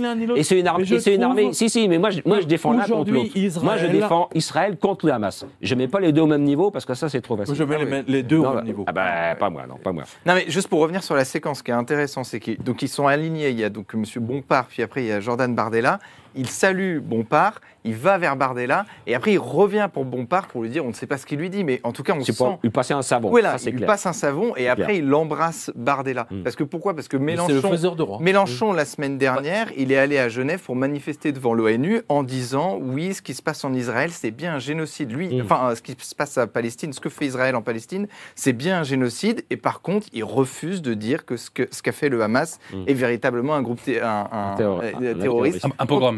Voilà, un pogrom. Donc euh, il, a, il a choisi son camp, c'est-à-dire que pour lui, Israël est génocidaire en Palestine, mais par contre, il n'y a pas de problème. Totalement. Enfin, pas de problème. Bah, que pour que le Hamas euh, attaque Israël. Bah, Et ça, c'est quand même inadmissible. Enfin, surtout bah, pour un Tiens, euh, Adrien, qui est juriste, vous, vous en pensez quoi? C'est un tribunal international qui a C'est quoi? C'est un génocide? C'est pas un génocide? Non, mais après, c'est compliqué de dire. Euh, voilà, mais c'est très politique. C'est pas un euh, génocide. On peut considérer qu'il y a une frappe disproportionnée qui conduit à des massacres, etc. Mais techniquement. C'est plus que disproportionné. Je. Après, euh, c'est vrai qu'il y a eu une Cour internationale de justice qui a dit à Israël faites attention à ne pas en commettre. Non, mais après, bon, voilà. Mm. Moi, je vais vous dire, moi, je déçois beaucoup de gens, mais je suis pas très excité sur cette question-là. Parce qu'il ne faut pas ébouiller que c'est pas chez nous, en fait. quoi. Ah, c'est pas notre guerre, ça c'est clair. Faut pas oublier que c'est pas chez nous. Donc, ça veut pas dire. Euh, faut pas eh, mais mais mais on a droit, oui, dont fait partie Philippe Berlin, dit que oui, c'est notre gare. Oui, oui, mais c'est le c'est le ah, clash des civilisations. Ah oui, bah d'accord. C'est le ah. choc des civilisations. Je suis pas d'accord, euh, c'est comme dire euh, l'Arménie, euh, le Karabakh, c'est pas chez nous, on s'en fout, c'est loin. C'est la même ligne. Moi personnellement, je veux ce débat. Je veux ce débat. Moi je dis c'est la même ligne. C'est la même ligne de front. Et Israël c'est l'avant-garde de l'Occident. Oui, mais est-ce que c'est pas cette question-là ne fracture pas la droite aujourd'hui. Non, non, non, ça, met de côté les droits. Il y, a un certain nombre de droitards euh, pro-palestiniens, euh, ça leur plaît de taper sur Israël, bon, euh, évidemment, mais ils sont minoritaires quand même. Oui, voilà. oui. En, bah, tout cas, il y en a qui ne croient pas la, au la, choc droite, des civilisations. effectivement, fait alliance avec le capital, donc. Bah. Logique. Hein. Voilà. Bah, voilà. ah, on se comprend. Voilà. Bon, là, quand même, la non, ça va un peu. Ok. Bon, allez. Au moins, il y a eu ce débat. J'étais content de. Je l'ai mis exprès, Meyer Habib. Oh là. Il était pas tout en haut. hein. Je l'ai mis exprès parce que je savais hein. que. Voilà, quoi. Meilleur Habib, ce type est une catastrophe. Allez, troisième top tweet. Nicole Belloubet. Bah, Nicole ah Belloubet, nouvelle ministre de l'Éducation ah, Ça elle a été nommée Sérieux Elle a été nommée, là, ça y est Ah oui, il vient de sortir. Ah oui, Oui, d'accord. À l'instant, là? Oui, ministre ah, euh, à l'éducation Elle était nullissime quand elle, elle était, ministre de la Justice. Elle, elle, était, était nullissime. Ah oui, ministre de l'Éducation C'était le laxisme incarné, elle était complètement molle. Quelle est sa mesure qui incroyable. dans l'histoire? Incroyable. Sa coupe de cheveux. Elle a libéré une quantité pendant le Covid. Oui, bah, voilà. Au, titre du Covid, elle a libéré oui, euh, tout un tas ah, oui, oui, une quantité de, voilà. Alors, on parlait de l'Union soviétique. À l'époque, Beria, lui, c'est ce qu'il faisait. Ouais. Il, il sortir les criminels pour bannir la population. Elle, non, non, là, c'est voilà, au nom des droits de l'homme et du Covid, euh, on laisse, euh, hmm. on vide les prisons. Elle est neutre, elle est transparente, elle, est, inexistante. Inodore, incolore. Mais c'est pour ça qu'il l'a choisi. Voilà. Mais à l'image du Premier ministre. Mais c'est pour ça, exactement. Mais c'est hmm. pour ça qu'il les choisissent. Hmm. Ouais, alors est-ce qu'elle va Bellou, continuer ah ah, euh, en éducation ou pas Parce qu'elle a laissé une image déplorable. Là, juste ah bah, c'est incroyable, qu'il l'ait qu. Ça fait quand même trois ministres de l'Éducation nationale oui. en l'espace d'un mois. Bah, combien de ministres de la Santé non, mais. Oui, aussi. Bah, le nouveau ministre de la Santé qui a, été nommé là. Et puis avec des lignes complètement différentes. Parce qu'ils n'ont plus le pouvoir. Euh, tout le pouvoir est à l'Élysée. Voilà. Ça a commencé avec Sarkozy, hein, je, rappelle. Enfin, même à l'Union européenne. Mais bon, enfin bref, c'est encore un autre Parce qu'on le veut bien. Next. Bah, c'était tout. Hein pensais que. Euh, Le timing est parfait, mon cher. Voilà. Ben, en tout cas, merci à vous, euh, chers messieurs. Bon, on, va, on va faire le tour de table. Donc, euh, Pierre Jovanovic, voilà, les deux livres, le standard argent et le standard Du or. professeur Voilà. Fekete, voilà. Voilà, du professeur. En fait, était. Montrez-le, là, montrez. Et puis, est-ce qu'il y a des dédicaces, quelque chose là qui arrive je ne sais pas si on peut le montrer, mais euh, si vous allez sur euh, quotidien.com, Ah, bah, je euh, crois qu'on peut pas le montrer. On peut le Ouais, montrer ouais, comme ça. Non, on peut vous pas. allez voir les Ah. dédicaces, la- les dates de dédicaces. euh, Alors, euh, alors, donne-nous les dates. j'ai- Nîmes, euh, j'ai Paris, euh, Cannes, euh, mais je n'ai pas les dates en tête là. Je, je suis désolé. je- j'aurais Donc, dû des, dédi- Allez sur des dédicaces. Allez Je sur sais que vous les aurez. Allez Allez sur quotidien.com. Voilà. Allez sur quotidien.com. Allez sur quotidien.com, vous aurez les Mais dédicaces. c'est dommage qu'ils puissent pas y aller là, euh, le, le- le balancer là. Feignant. On va le fouetter après. On va le faire exactement. Il mérite au moins ça. Exactement. quotidien.com, c'est c'est un tableau blanc. Donc Voilà. des dédicaces et puis bientôt peut-être l'émission sur TVL aussi j'imagine? Euh, oui, bientôt. On va, on va, on va faire ça. Bon, on va faire ça. Donc euh, on retrouve sur quotidien.com tous les lundis Mais surtout aussi. la revue de presse. La revue de tous presse tous les lundis à partir de quelle Que heure Philippe Erlin suit. avec Ah bah, Voilà. lundi, euh. À partir de quelle heure la revue de presse? Bon, ça dépend. En général, vers 8h, 9h. Ça, ça dépend euh, à quelle heure je l'ai commencé. En général, Donc- je commençais à minuit. je passe la nuit, hein C'est vrai, ça va oui. Donc suivez Fi- euh, Pierre Jovanovic le, sur, euh, dans le jardin des livres. Vous pouvez commander cet excellentissime livre. N'hésitez pas. Celui sur l'or aussi. très Celui sur l'or aussi. Et là, vous avez toutes les pièces qu'il faut acheter. Voilà, c'est euh, extrêmement simple. Il Corentin, euh, cher Corentin, alors tous les matins, euh, Tous les matins, 7h, ligne droite, 10h, ligne droite. 7h, 10h. 7h, 10h, ouais. 3 C'est-à-dire qu'ils ont rajouté une heure. Voilà, ouais, c'est ça. Waouh. Ouais, c'est ça. Euh, ils, doivent, ils doivent venir à 4h du matin à la rédac. Hein. Voilà. Ouais, les 5, jours, hein. 5h30. Ou 5 heures. Ouais, ouais, C'est mais quand même. chaud quand même. c'est hein. Ah ouais, euh, faut habiter à côté quand même. Voilà, c'est ça. Il- 15 minutes Youn à vélo. même. avait commencé comme ça sur la radio, euh, l'acteur, là. Youn Euh, Michael Youn. Ah, Michael Youn, oui, c'est ça. Alors, nous, c'est un autre registre. sur, euh, Mais, voilà, euh, oui, il oui, sur courait, Fun il courait tout nu autour de la table, je me souviens, sur mégaphone. Alors, nous, c'est Prochain- un. euh, prochaine émission ligne droite lundi, c'est ça? Alors, vendredi avec Maud Coffleur et lundi avec moi, du coup. Voilà. Et lundi, donc ce sera sur quoi? On sait ou... Alors, ça sera sur l'industrie française, évidemment dépecé par notre ami. D'accord. Il y aura invité, j'imagine, Philippe Murer? Alors, il y a Lo- Loïc, euh, Loïc Le Froc-Prigent. Ah, très d'accord. Alors, l'un ou l'autre. hein. Voilà, non mais Loïc le il est très bon. Très intéressant. Loïc Le Voilà. Floc. Loïc Le Floc-Prigent à 7h50. Voilà. 7h50. Vive la Bretagne, on peut se ça. Bon, bah, très bien. Donc, euh, ben, on, va, on va suivre, on suit tout le Et temps. on hein. aura euh. Michel Onfray euh, pour son dernier livre là, Oh là là. euh, sur les ruines, euh, sur les ruines. ouais, euh, Ah, c'est pas théorie de Jésus. là, non, non, c'est pas théorie de Jésus parce que J'espère que vous allez le bâcher. Bah, alors, il, va, ça va plaire à Monsieur. Là, faut le bâcher. Il, aime bien, il- bâcher. il aime beaucoup la mestridantine. Il adore ça. Prions pour sa conversion. Il en a besoin, il en a besoin. Et il n'a jamais été aussi proche, je pense. Il n'a jamais Mmh, il, y a encore des sort un soirées. bouquin pour dire Jésus n'a pas existé. Ouais, voilà, mais il fait une fois sur deux. Ça commence mal. Il fait une fois sur deux. Il fait une fois sur deux. Non, mais il avait besoin de se faire de la pub, c'est pour ça. c'est Ouais, un truc tellement énorme. Oui, c'est- bah, Là, c'est devenu, euh, j'appelle ça, c'est un peu comme, euh, Hmm. euh, comment elle s'appelle l'écrivaine là, Amélie Nothomb, Amélie Nothomb. qui se mettait à manger les Nothomb. poubelles pour, passer à la télé, quoi. C'est un peu l'idée. Alors qu'elle Ah, a pas la. Je dis- pas que c'est pour une mauvaise écrivaine, hein, c'est pas Moi, je le dis, moi. Alors, Oh, Mais il n'y a pas de style. non, Non, non, il n'y a non. pas de style. C'est sympa. Maître Adrien Oui, à super, l'affaire Dreyfus, euh, mort mystérieuse et autres crimes, puis croisade cognitive pour une résurrection française. Et on aurait pu même citer mon dernier livre sur l'invalidité du rite de consécration épiscopale euh, aussi. inventé par euh, comment vous faites? Vous écrivez trois bouquins en un an, en un an? Euh, Là, vous avez combien de lecteurs? 10 Non, Oh là non, là. non. Oh, c'est Ah, bien. ah, Quel mais non, non, Il c'est- faut, c'est me, il faut me vertical. googliser, monsieur non, non, Jovanovic. Vous n'êtes pas c'est au courant vertical comme sujet que c'est. C'est euh, C'est un sujet haute, c'est on ne peut plus vertical. je Non, dirais. mais c'est- je dis, pas de. Une. euh, cherchez pas. Mais le destin du monde en dépend. Et je ne blague pas. Pourquoi? Parce que euh, la question, c'est de savoir est-ce que les autorités officielles qu'on nous présente comme étant l'Église catholique aujourd'hui sont vraiment l'Église catholique ou est-ce que c'est une secte Montrez le moderne? livre, montrez ce- C'est montrez une ce secte moderne. Oui, montrez, tiens, bah, on. Montrez les livres là, Je- on veut les voir là. Allez, Là, voilà, l'affaire Dreyfus. C'est autre chose. Non, mais Et- voir. J'en parle un petit peu. Non mais le troisième, je l'ai, j'ai. Non, ça c'est croisade cognitive, mais c'est encore autre chose. Ah. Bon, Donc déjà, il y a ces deux-là. Où est-ce qu'on peut les trouver ces deux Sur bouquins le- alors les vrais iront sur le site des éditions Les Stockades et puis on peut aller aussi dans les librairies amies comme la librairie française, etc. La librairie Vincent, euh, Voilà. la librairie française, ouais. Une nouvelle librairie aussi, j'imagine? Euh, moins, moins, Ah. moins, moins, moins, mais c'est pas grave. Et, on peut me retrouver aussi, rappelez-vous, mon cher voilà, sur YouTube. sur euh, j'ai mes émissions euh, bimensuel euh, sur Radio Athéna. Voilà. Radio Dena, voilà. Voilà, Radio dernière, Athéna voilà, dernière, Ah, c'est c'est pas moi qui ai trouvé le nom. Dernière émission sur Mère Teresa que j'invite les gens à aller voir. Voilà, pour avoir le vrai visage de Mère Teresa. Qu'est-ce que vous dites sur Mercedes C'était, c'était absolument pas une sainte, c'était une, une escroquerie. Enfin C'était bref. une, une- Bref. obsédée du sexe. Alors ça, je ne me permettrai pas. je ne me permettrai pas. Je ne me Mère permettrai pas. Teresa, voilà, Je voilà. ne valide pas les C'est la grande révélation de- sur Radio Athéna. Et prochaine émission sur Nietzsche. Voilà. Sur Nietzsche, c'est quand Ça s'appelle Nietzsche à la poubelle. Bah, c'est, Avec Rochdi- ah non, pas avec Rochdi, du coup.